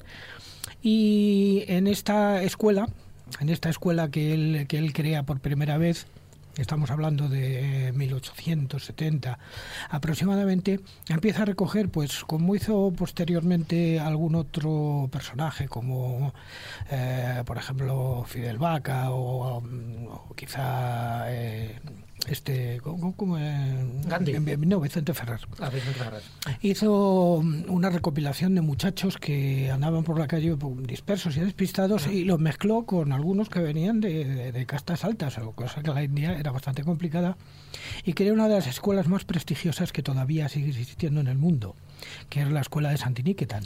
Y además un pionero en pedagogía, porque a Tagore se le reconocen muchísimas cosas, pero no tanto como un innovador de la pedagogía de aquel momento, no solo de la India, sino del mundo. Sí, efectivamente, bueno, él tenía una costumbre y era que las clases empezaban normalmente con un baño frío en el río, una salutación al sol, una serie de oraciones, momentos de meditación, eh, danzas, eh, eh, interpretaciones teatrales, eh, músicas, cantos, todo tipo, todo tipo de cosas eh, profundamente creativas. Porque realmente estamos ante uno de los grandes creadores de poesía oriental del siglo XX, o sea, quiero decir del siglo XIX al siglo XX aproximadamente, y del que nosotros tenemos gran suerte, gran suerte de poder haber eh, tenido unas traducciones directas de su obra, gracias a que Zenobia Compruí que era la mujer de Juan Ramón Jiménez, era pariente suyo. Por lo tanto, nosotros tenemos unas extraordinarias, unas extraordinarias traducciones de la obra de Rabindranath Tagore, un hombre al que se conoce por dichos que todo el mundo recordará o los habrá oído alguna vez, sin necesidad de... ¿Cuál sería tu favorito? Hombre, hay muchos, pero de atribuirse, vamos, todo el mundo los conoce y no sabe atribuírselos a Tagore, como por ejemplo, si lloras por el sol no podrás ver las estrellas, si de noche lloras por el sol no podrás ver las estrellas, o por ejemplo, eh, el hacha le pidió el mango al árbol y el árbol se lo dio, y, y otras muchísimas, porque su obra es ingente, cubre eh, la danza, cubre la, la narrativa, eh, cubre la dramaturgia y además cubre sobre todo, por encima de todo, la poesía lírica, pero una poesía, eh, una poesía lírica no rimada, que luego inspiró precisamente a Juan Ramón Jiménez, el platero y yo, precisamente al tener cierta cercanía con él. Em, y particularmente aquí contar a nuestros oyentes que las obras que yo recomendaría desde luego que son fundamentales de leer de Rabindranath Tagore serían El jardinero, el jardinero Gitanjali, Ofrenda lírica, El cartero del rey, eh, muchísimas otras. Y una en concreto, y una en concreto que la hizo en un momento que la India se estaba pasando muchísima hambre y que él con esta pieza dramática quiso paliar de alguna manera los efectos de toda esta hambruna, que es el ciclo de la primavera. Y es que yo estoy muy cercano al ciclo de la primavera. Por una sencilla razón, cuando era joven, uno de los primeros trabajos que hice en teatro y en música precisamente fue ponerle música a parte de los poemas del ciclo de la primavera, mezclarlo con la consagración de la primavera de Stravinsky y estrenar por primera vez con algunos actores que hoy día eh, andan pues en el elenco en el elenco de las pantallas de televisión como por ejemplo Jorge Roelas algo que se llamaba precisamente eso el ciclo de la primavera.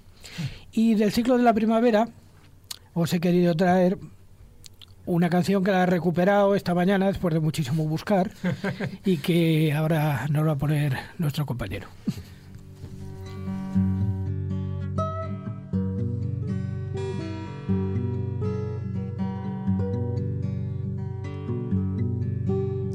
Allí el cielo se llena de música. Allí llueve Allí vibran las cuerdas del arpa y suenan los tambores. Qué secreto esplendor irradia el castillo del cielo. Ya no hay amaneceres ni puestas de sol. En el océano de revelaciones que es la luz del amor, el día y la noche no forman más que uno.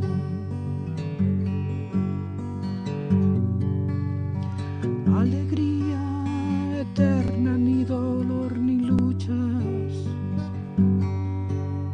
Allí he bebido, llena hasta los bordes la copa. Bueno, mientras estamos escuchando ese tema, Enrique Gallud Jarriel eh, nos estaba comentando, porque bueno, eh, tú te has escrito una, una biografía sobre, sobre Tagore. No, yo lo que he hecho ha sido traducir algunas Traducir. de las piezas que Zenobia Camprubí se dejó para completar un poco más ¿no? la, la ingente obra de Tagore. Sí me gustaría decir brevemente una o dos o tres cosas, eh, y es que por supuesto la, la universidad, porque tiene rango de universidad de Shantiniketan, pues es uno de los logros de Tagore, pero tiene otro que no se ha- del que no se habla tanto, que es Sriniketan, que es la primera universidad para los estudios sobre la mujer. Es la morada de la mujer, donde se estudiaba de una manera eh, filosófica, sociológica, antropológica la mujer, y es uno de los grandes logros. Otra cosa es que Tagore, aparte de su ingente obra literaria en todos los géneros, pues fue también un reformador social y fue también un gran dibujante. Hay más de mil eh, obras suyas entre cuadros y, Pero magníficas, además. ¿Verdad que eh, sí? Extraordinarias, sí. y también un gran músico. Y tiene eh, la denominada Rabindra Sangit, o sea, la música mm, de Rabindra, de Rabindranath, que es un tipo de música perfectamente reconocible, con un estilo muy peculiar, y que allí donde la oyes dices, esto es una obra de Tagore. Es que precisamente yo, mm, mi relación con Tagore empieza cuando alguien trajo las piezas de la música de Tagore y hacíamos danzas en el retiro en la zona del Palacio de Cristal, justo detrás de donde está la estufa que existe actualmente, de, mm, que se vamos que se construyó Ujú. para una exposición en su momento dado y luego ha servido para hacer exposiciones. Y justo ahí bailábamos y de ahí es donde yo me enamoré totalmente de Tagore y empecé a escribir con su propio estilo. O sea, de hecho tengo un libro más o menos inspirado en ello. Eh, quiero decir que fue un hombre del renacimiento en el mejor sentido de la palabra, totalmente eh, versátil y, y polifacético, y que fue en su momento pues un referente eh, ideológico y un referente moral. Él recibe un- una condecoración del gobierno británico, gran caballero de la orden del no sé qué, y cuando los ingleses hacen una masacre de Jallianwala Bagh en Amritsar, él devuelve, ese, ese galardón y dice que no quiere ninguna ninguna eh, distinción de los ingleses y eso sirve a los indios un poco para tener un poco orgullo de su de su propia naturaleza, ¿no? Porque para no además- tener ese servilismo que había habido con respecto a los británicos. Porque además él les escribe su himno. Y no solamente el himno de la India, sino también creo que el himno, no sé si de Bangladesh o de Sí. Pakistán. no- Bueno, no mm, precisamente el himno de la India, por la letra de Tagore, ha sido reconocido como el mejor del mundo eh, recientemente. Para eso fue premio Nobel de Literatura, ¿no? En 1913 Y bueno, un, un referente ideológico, ya digo, cuando ante cualquier novedad, ante cualquier cambio de situación, toda la India miraba a Tagore a ver qué dice Tagore, qué opina Tagore, qué directriz nos da, qué, qué Era un punto de referencia. Efectivamente. En el fondo era un poco también como Tolstoy en Rusia, ¿no? Llegan a un momento en que se convierten en referentes, no solo intelectuales, sino también morales, ¿no? Porque además, eh, tanto uno como otro, y en concreto Tagore, se relacionó con las mejores luminarias de la época, ¿no? Tuvo una célebre reunión con Einstein en el año 1930, donde debatieron de todo, de ciencia, de religión, y al final parece que llegaron a conclusiones muy parecidas con vías totalmente opuestas, ¿no? Eso yo creo que es lo que le caracteriza también a Tagore, que era una persona de su mundo, pero que no solo vivía anclado en el pasado, sino que supo perfectamente rodearse con las, ya digo, las mejores cabezas pensantes de aquel momento.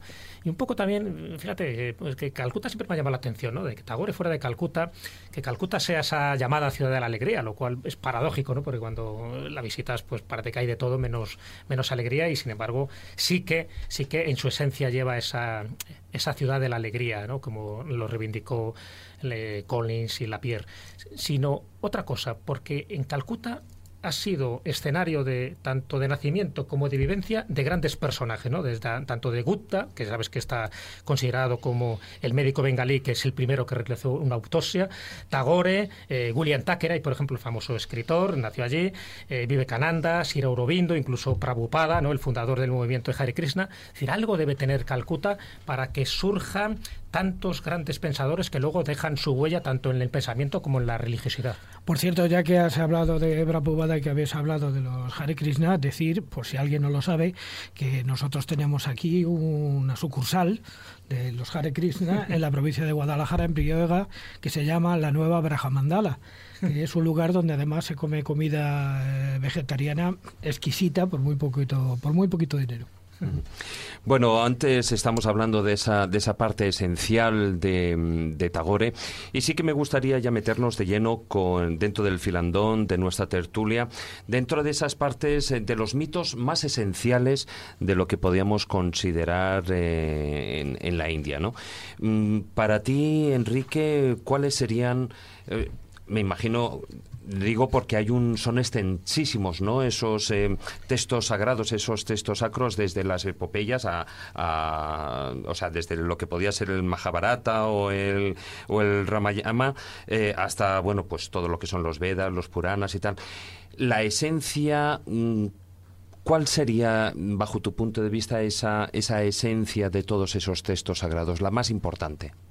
Bueno, se podrían decir muchas cosas. Hay que tener en cuenta eh, que los mitos sirven para que conozca su propia religión, su propia filosofía, el indio analfabeto que históricamente ha existido, ¿no? Entonces, tanto mediante la pintura o la escultura en los templos como mediante las narraciones de mitos, se les iba dando a las gentes normales las referencias filosóficas. Todos los mitos de la India tienen una explicación filosófica, todo está hecho en clave simbólica y los indios son muy conscientes de ello. Quiero decir, hay muchísimos mitos, eh, pero todos aquellos que parecen historias tienen una clave que los indios conocen. Cuando se dice que el dios eh, Shiva eh, disparó su poderoso arco y le clavó una flecha al demonio y mató al demonio, eso ha de entenderse siempre en una clave simbólica.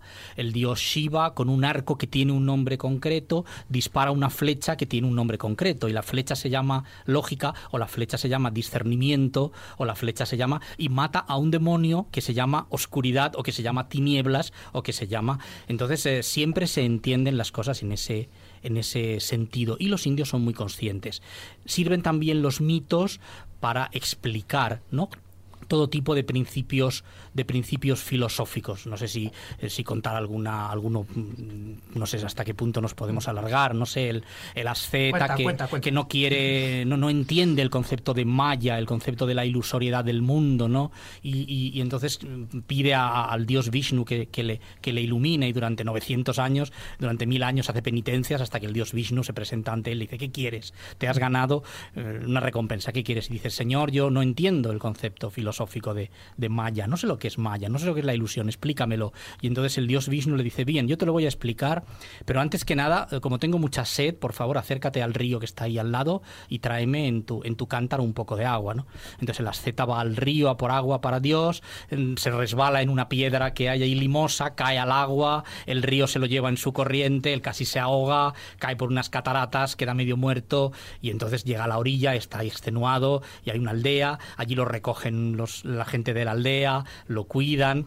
Hay una chica muy maja que le, que le atiende cuando está enfermo, que es la hija del, del, jefe de la, de la tribu. Entonces él se casa con ella y vive allí durante 40 años, tiene un montón de hijos y vive. Y cuando el, el, jefe de la aldea muere, a él le nombran jefe de la aldea y él está allí con toda su prole, hasta que un día pues empieza a haber una gran tormenta y hay una, un diluvio y las casas salen flotando y medio pueblo se ahoga y entonces él está ahí flotando en el agua, consigue llegar a tierra y cuando llega a tierra se encuentra el dios Vishnu que le dice hace cinco minutos que te he mandado por agua y por qué no vuelves.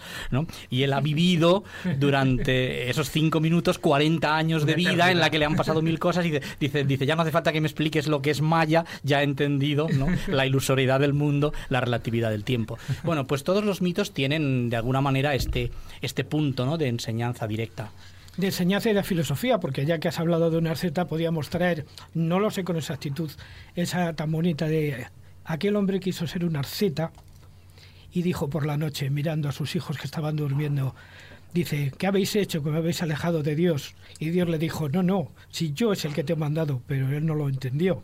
Sí. le recuerda ese, ese poema maravilloso de Tagore. No lo sé con exactitud, pero es absolutamente magnífico. Sí, y otra cosa que diría sobre los mitos es que están muy presentes, no son algo del pasado que solo conozcan los, los especialistas, están muy presentes, la gente hace referencia a ellos y en, la, en el habla normal se dice, te has portado como Ram, o tú has hecho lo que como hizo fulanito en tal situación.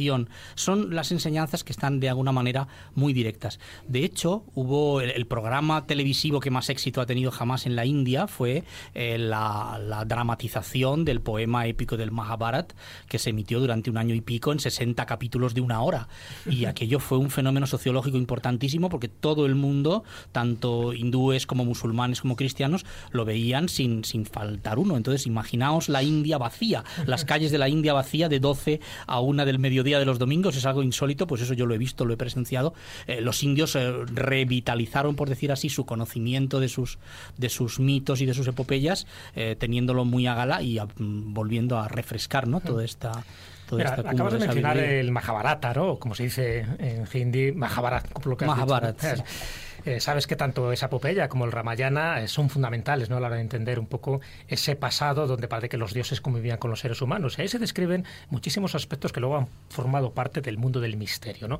Por una parte, esas grandes armas que utilizaba, por ejemplo, el dios Indra, esas devastaciones que parece que se asemejaban mucho a guerras nucleares y esos transportes aéreos que luego se han llamado vimanas.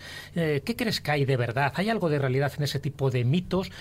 O realmente todo es símbolo y realmente no había ningún tipo de que transportara a estos dioses? Bien, yo no creo que hubiera naves eh, que volaran en aquella época. El concepto de Vimana, ¿no? que es un aparato volador y que aparece, pues es un concepto que aparece en todas las mitologías. Es el carro de los caballos del sol, por ejemplo, que fuego, vuelan. El ¿eh? de Pues Helios. de la misma manera que el carro de Helios, de- pues existe el, el- el, eh, Suria tiene un carro muy parecido con un número de caballos muy semejante también, ¿no? Eh, pero es una manera de, de explicar cierto tipo de cierto tipo de, de niveles paranormales, ¿no? En donde gente hace actos, gestas que los humanos no pueden hacer, pues, eh, pues de la misma manera que pueden tener diez cabezas como símbolo de omnipotencia o cuatro brazos como símbolo de, o sea, de perdón, de omnisapiencia o cuatro brazos como símbolo de, de omnipotencia, pues pueden volar como símbolo de que son personas que están un nivel en un nivel distinto, ¿no? Que no son meros humanos.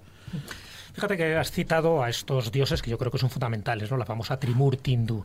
Eh, y además cada uno tiene un papel fundamental dentro de todas las cualidades, ¿no? Y de todas las virtudes o habilidades. A ellos y a sus mujeres y realmente también a los a los animales que, que les transportan porque está muy muy asociado cuando se habla de Brahma, Vishnu y Shiva ya digo que tienen como una una serie de complementos que en principio así nos ha llegado a Occidente, pero no sé hasta qué punto es verdad. Siempre se habla de Brahma como el creador, eh, Vishnu como el conservador eh, y Shiva como el destructor.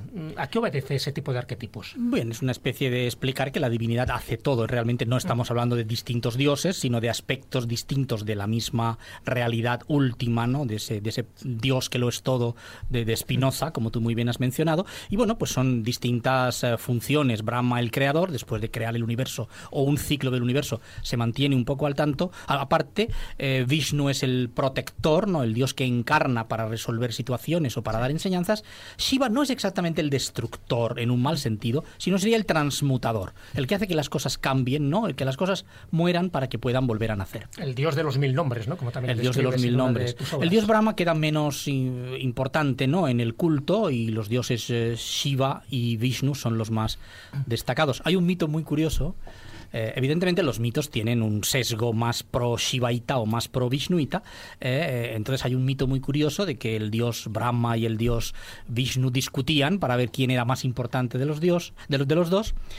Y surgió en medio de ellos una gran columna de, de energía, ¿no? que no, tenía, no parecía tener ni principio ni final, por arriba y por abajo. Y entonces dijeron, ¿esto qué es? Y dijeron, bueno, pues vamos a intentar encontrar el principio y el fin de esta columna de energía. Entonces, eh, Brahma dijo, yo me montaré en mi cisne y volaré hacia arriba, y tú, Vishnu, montate en tu, en tu águila y vuela hacia abajo, y cuando encontremos el principio y el final, pues no, nos reunimos de nuevo y nos lo contamos. Ambos vuelan ¿no? en opuestas direcciones, no encuentran ni el principio ni el final de esa columna infinita, y vuelven. Y cuando vuelven, Vishnu dice, yo he, volado mucho, pero no he, no he encontrado el final. Y Brahma miente y dice, sí, yo llegué al sitio donde, donde empezaba el, la columna. Y entonces la, esta columna de energía se manifiesta como es, que es el dios Shiva. Y dice, eh, yo estoy fuera de vuestra comprensión y le dice a Brahma, tú eres un mentiroso, eres un embustero, eh, por tu vanidad has mentido y en castigo de ello no tendrás culto en la India, la gente no te hará mucho caso. Y a Vishnu le dice, a ti en cambio, por tu veracidad, pues te doy el, el, rango de ser igual que yo y que la gente te vaya a adorar en la misma cantidad que lo van a hacer a mí, ¿no? Eh, hay, pues en la versión vishnuita, pues otra, otra, otra leyenda, por decirlo así, en donde Vishnu queda por encima. Pero lo que es muy curioso es que siempre se intenta ah, que los indios que oyen estas leyendas no se hagan sectarios, no se hagan partidistas. Siempre se dice, son lo mismo, estamos hablando de aspectos distintos, de dos caras de la misma moneda, y en el Ramayana, por ejemplo, tenemos el protagonista de la epopeya, es eh, Rama, el príncipe Rama, que es una encarnación del dios Vishnu. Este señor, como, como, hombre encarnado en la tierra, es un devoto del dios Shiva. Al mismo tiempo, el dios Shiva encarna como el dios mono Hanuman, que es un devoto de Rama, que es el dios Vishnu. O sea, es un dios que adora al otro y el otro le adora a él. Es una manera de, decir... Un quid pro quo, ¿no? Claro, un quid pro quo, eh, para decirle al devoto, no seas partidista porque en último extremo nosotros somos la misma cosa. Y en lo que se refiere a la parte femenina, el hinduismo es la única religión en donde las diosas tienen el mismo rango eh, que los dioses, porque son realmente parte de ellos mismos. ¿no? el concepto de Dios incluye una mitad masculina y una mitad femenina en grado igual de importancia. ¿eh? Cada dios tiene su consorte o su shakti, su energía, eh, y, así funcionan y de esta manera Kali, por ejemplo, ¿dónde está situada? Kali sería una de las manifestaciones de la diosa Parvati, que es la consorte del dios Shiva y es la diosa de la energía, ¿no? Entonces ese sería el aspecto destructor de la naturaleza. La diosa Parvati, que es la diosa de la energía, tiene un aspecto benigno, como puede ser el, de, eh, Gauri, tiene un aspecto combativo, ¿no? de vencer al demonio del mal, como es el aspecto de Durga, y tiene el aspecto de Kali, que es la parte destructora de la naturaleza, ¿no? esa naturaleza que, que produce el terremoto, que produce el volcán, ¿no? y que puede ser eh, peligrosa para los seres. Brahma sería el absoluto, ¿no? pero mm, creo entender que el la etimología, o por lo menos la raíz de Brahma, eh, significa expandirse, con lo cual... No, eh, sí, pero tenemos que diferenciar entre el dios Brahma, que es un dios que no es nada más que una de las manifestaciones, y el Brahman. Ah, eso. El Brahman es un concepto absoluto, eh, el concepto de lo que es todo. Brahman se ha traducido como el absoluto, se ha traducido como el todo, se ha traducido como el uno, se ha traducido como el ser supremo, y bueno, pero realmente etimológicamente, como tú muy bien has dicho, significa expanderse, lo cual implica que desde el punto de vista de los hindúes, ellos a la hora de definir al Dios que lo es todo, no utilizan un elogio, ¿no? De el grande, el bueno, el magnífico, sino que utilizan un término científico y dicen lo que se expande, evidentemente. ¿Qué sabemos nosotros del universo? Poca cosa. Sabemos que se expande. Entonces a ese Dios llaman los hindúes el que se expande, ¿no? Cuando se contraiga ya lo llamarán de otra manera. Sí, has, utilizado una palabra, un camino que al que yo quería llegar también, que dices ese nombre científico, ¿no? El que se expande. Porque a diferencia, por ejemplo, de lo que vivimos en gran medida en Occidente, en Oriente o en el caso ahí en, en la India, lo que es la ciencia y la religión, pues no son tan opuestas en lo esencial, ¿no? y ambas tratan de explicar incluso en ocasiones dándose la mano los diferentes niveles de la realidad.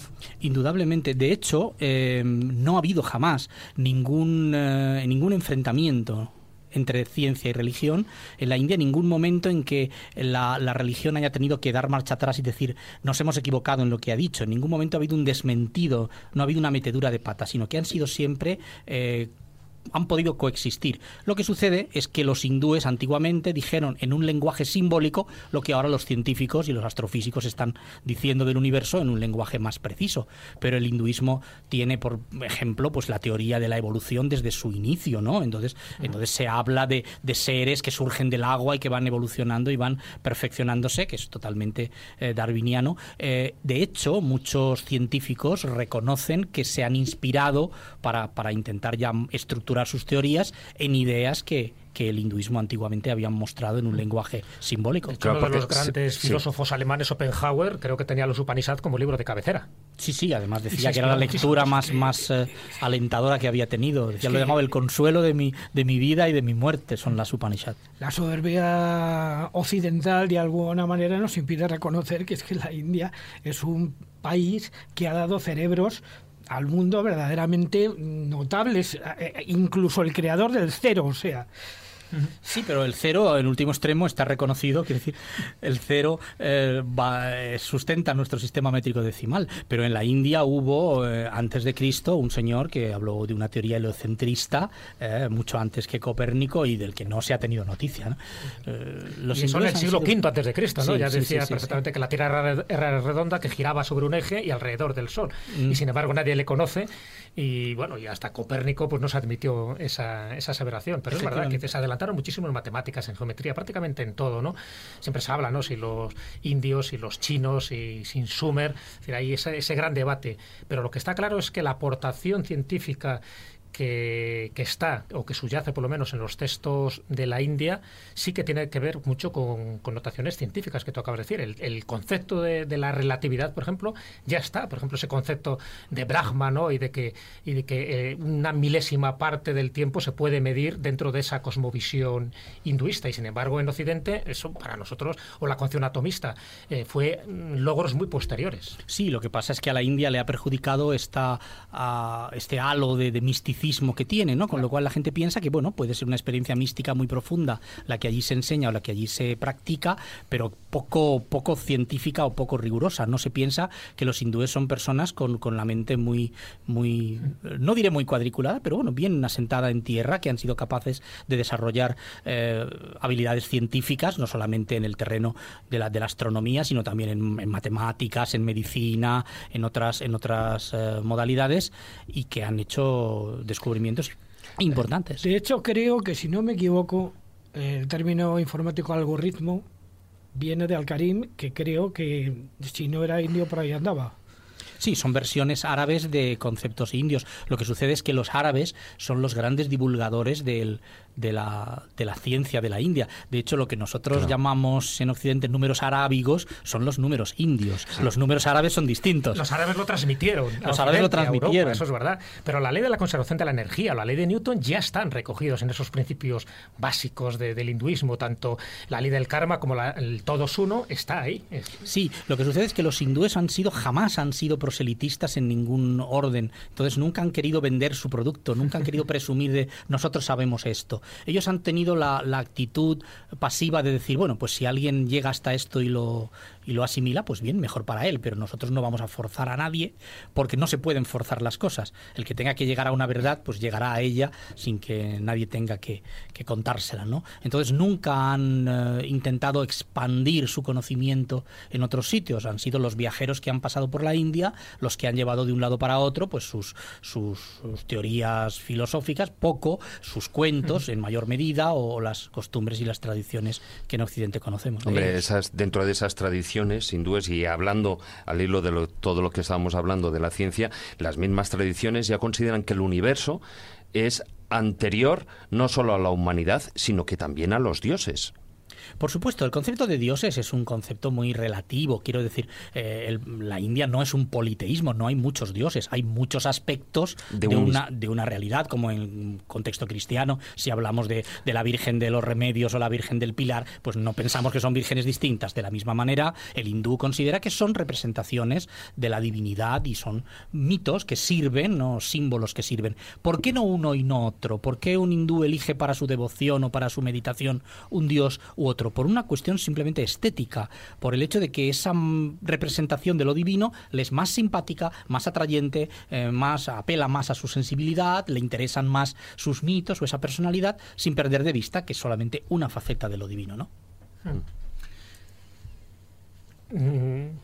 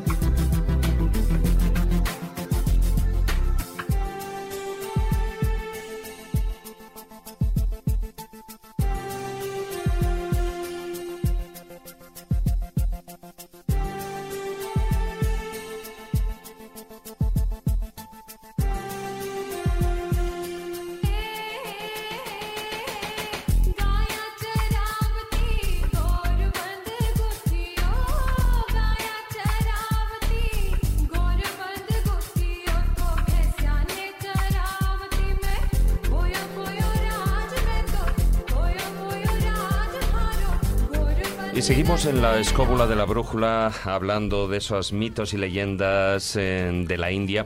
Y ahora damos un salto dentro de, todos estos mitos, porque dentro de lo que es la mitología hay un punto clarísimo, ya lo decía en la introducción, y es toda la simbología que hay detrás.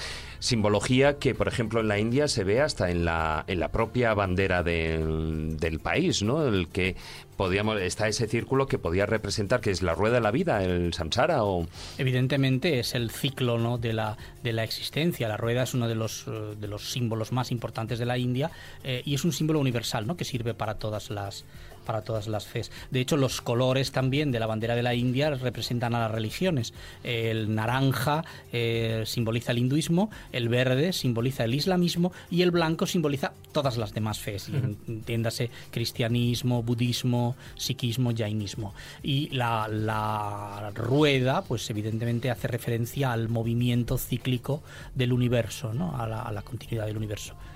Y que está muy basado también un poco en, la fundación del budismo ¿no? por parte de Buda en Sarnath, donde también eh, se le representa de esa forma, por lo menos en Sarnath, yo cuando estuve allí, sí había un monumento donde aparecía esa rueda que luego es la que es tomada como símbolo para la bandera de la India. Sí, lo que sucede es que son símbolos múltiples. Por ejemplo, la rueda es también un símbolo del dios Vishnu, en un sentido de una rueda que él mantiene sobre un dedo eh, y que sirve como disco arrojadizo que va volando, dando vueltas y cercena la cabeza de los demonios, de la ignorancia ¿no? y, de, y, de, y, de, y del mal. Entonces, todos los elementos los objetos, las armas que los dioses tienen en sus manos, pues cumplen una función concreta y tienen un, símbolo concreto, ¿no? El símbolo de un cántaro, un, cántaro de agua o de, un recipiente con fuego o, un lazo, ¿no? Que es el que, el que lleva la carga kármica de los seres, ¿no? El que ata la, acción a la reacción o, el tridente, ¿no? Que son tres aspectos de, de, del yoga o un tambor que lleva el dios Shiva, que significa la música cósmica. Otro de los símbolos que yo no sé si ahí podríamos hablar de, la antigua India, no sé si incluso desde de, la, la, civilización previa a la, a la que luego se estableció con el hinduismo y estaríamos hablando del símbolo de la esvástica. Es un símbolo que aquí, bueno, pues siempre se, sobre todo en Occidente, se le ha atribuido o se le ha relacionado con, con Hitler y con el Tercer Reich, pero vamos, que, que, ni por asomo, ¿no? La esvástica es un símbolo muy antiguo, existe la cruz, existen todas las, las culturas, ¿no? Entonces, en la India in, significa el movimiento del, del, universo, es un símbolo completamente auspicioso, aunque existe una esvástica diestra y una esvástica siniestra, ¿no? Uh -huh. Que representan la evolución del universo y podría ser también la involución. Eh, Hitler, sin saber muy bien lo que hacía, eligió casualmente la de la involución, o sea, la esvástica siniestra. Así le fue. Así le fue. Pero en, en, no solamente en los, en los templos y en los lugares sagrados, sino en las casas de la India es muy costoso muy muy común que la gente dibuje, pinte una esvástica en la puerta o en el suelo Pero como símbolo de, de, de buena una, suerte. Según una teoría que he oído yo, realmente eh, a lo que le inspiró a, a Hitler, la esvástica que él utilizó, fue el mosaico romano, ¿eh?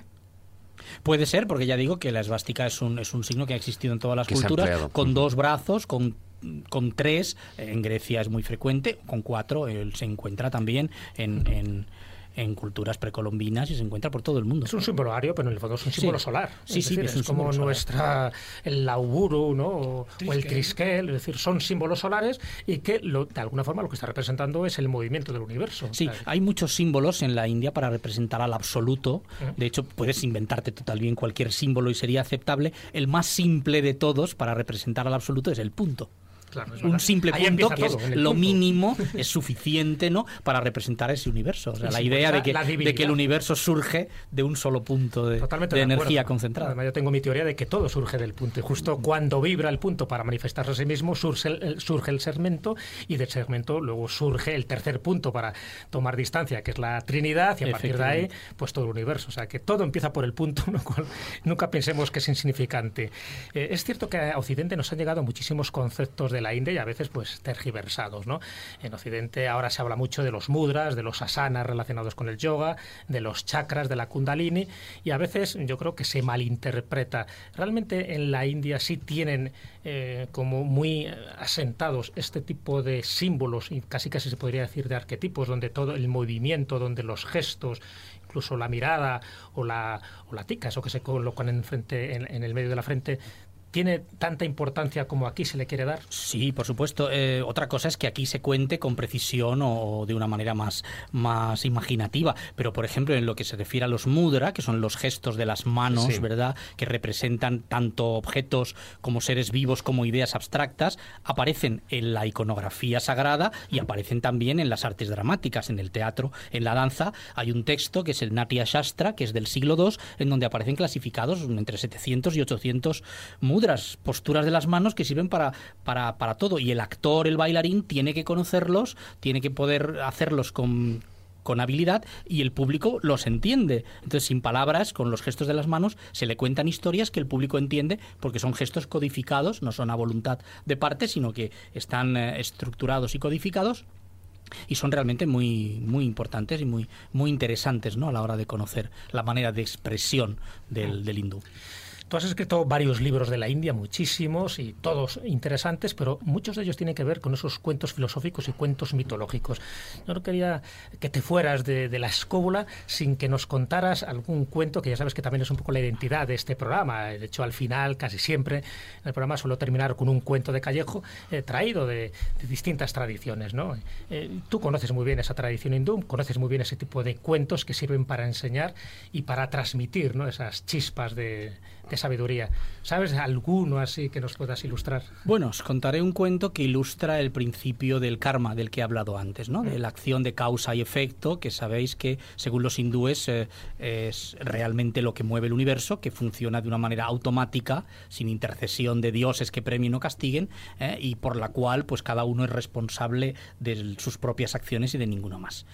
Eh, y es un cuento curioso, es un se llama, bueno, no se llama de ninguna manera, pero se conoce como el cuento del Milano y la, y la serpiente, pues es un, un señor que quiere agasajar a sus amigos con un banquete y entonces manda a su criada al mercado a por leche para confeccionar un dulce, ¿no? Eh, para ofrecerlo en el banquete que va a dar a sus amigos. La criada va al mercado por leche, vuelve con un cántaro, lo lleva sobre la cabeza y entonces por encima de esta mujer que va por el camino, pues hay un, un milano que ha visto una serpiente. Son enemigos naturales, entonces el milano ataca a la serpiente, la coge con sus garras, remonta el vuelo con ellas, intenta matarla, ¿no? Con sus garras intenta matarla, la serpiente pues eh, intenta defenderse, el milano mm, estruja a la serpiente con tan mala suerte que el veneno de la serpiente cae inadvertidamente sobre el cántaro de leche que por allí abajo lleva una criada, ¿no?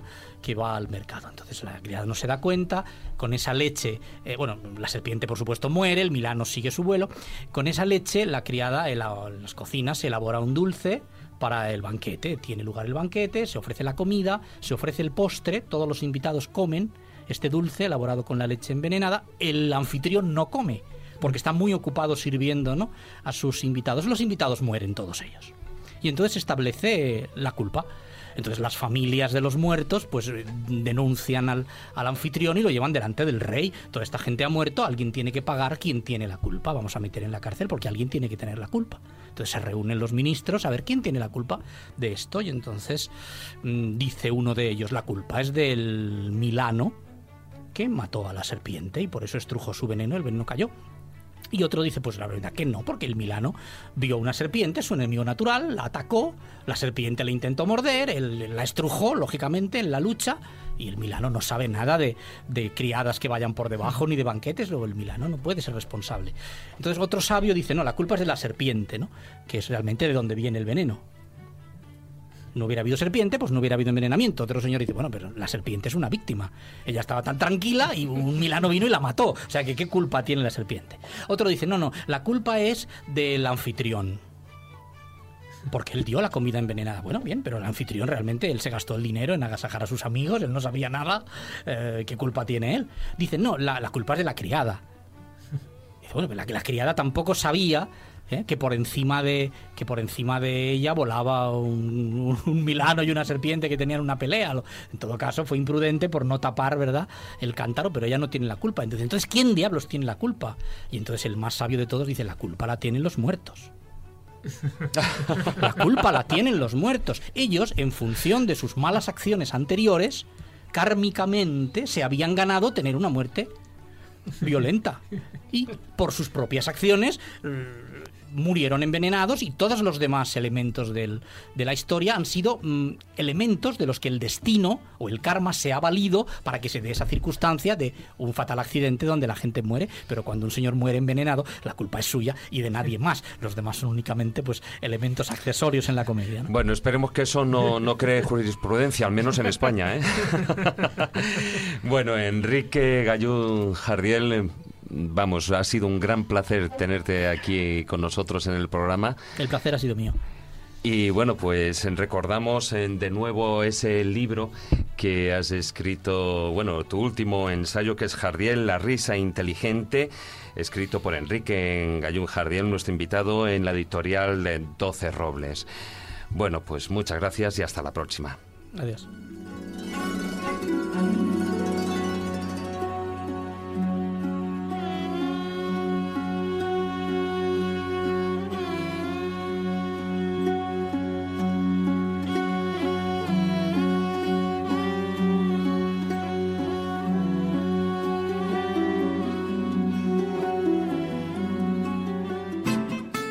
La escóbula de la brújula.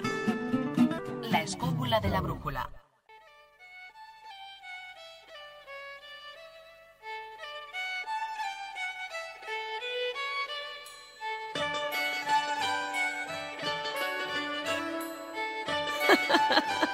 Los cuentos de Callejo.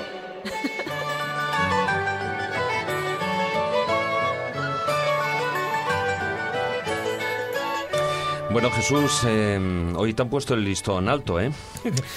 Lo sabía, lo sabía, pero me alegro de que me pongan el listón alto, porque hablar de la India y no hablar de alguno de estos cuentos anónimos de la tradición hindú, pues casi sería un pecado, ¿no? Y entonces, por eso también yo quería que él contara alguno de estos relatos, porque de alguna forma eh, sirven, ¿no? Para, para transmitir una verdad mucho más profunda. Eh, los cuentos de la India en concreto son cuentos para pensar, no son cuentos moralizantes, son cuentos para ser más listos, no para ser más buenos. Yo creo que es la parte que me gusta de este tipo de cuentos, ¿no? Buscan algo para que te haga reflexionar, no con una moraleja moralizante de que tienes que ser bueno en la vida para salvarte e ir al cielo. No. Ya, ya. ¿Y el cuento de hoy? Pues se titula Una partícula de verdad. Bueno, pues vamos a escucharlo.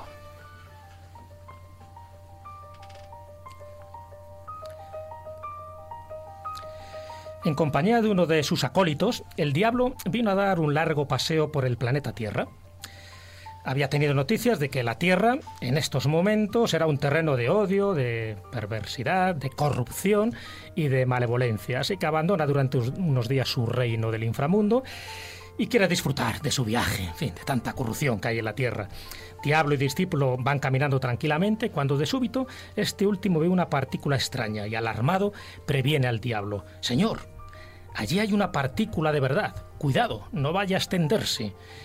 Y el diablo, sin alterarse lo más mínimo, repone, No te preocupes, ya se encargarán los humanos de institucionalizarla.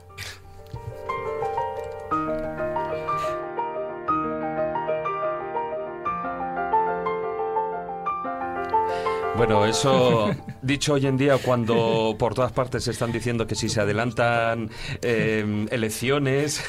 Encaja muy bien, ¿verdad?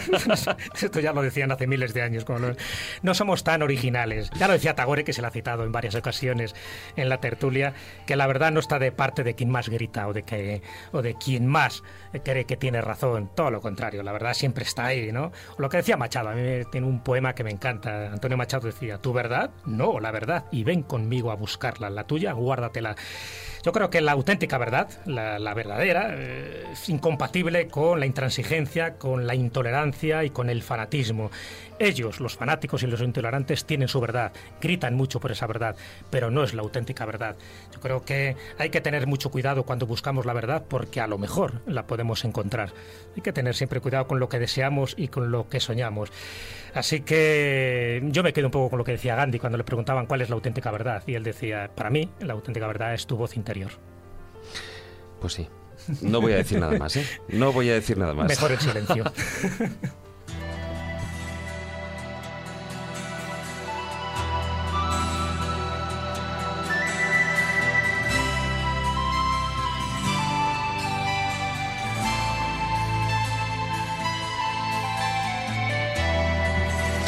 Bueno, pues ya va siendo hora de concluir el agasajo de esta noche, como se dice, ¿no? bueno, muy buenas noches, Maese Cuesta. Muy buenas noches a todos. Muy buenas noches, Jesús. Namaste, Me lo, me lo esperaba, namaste. bueno, pues gracias a, por acompañarnos a todos vosotros, amigos oyentes. Os recordamos rápidamente esa página web, laescóbula.com, eh, y nuestra presencia en las redes sociales, en Facebook, la página oficial La Escóbula de la Brújula, y en Twitter, nuestro perfil es arroba la escóbula 7. Buenas noches. Tratar de ser felices e ilustraros. Namaste amigos. Hasta la próxima semana.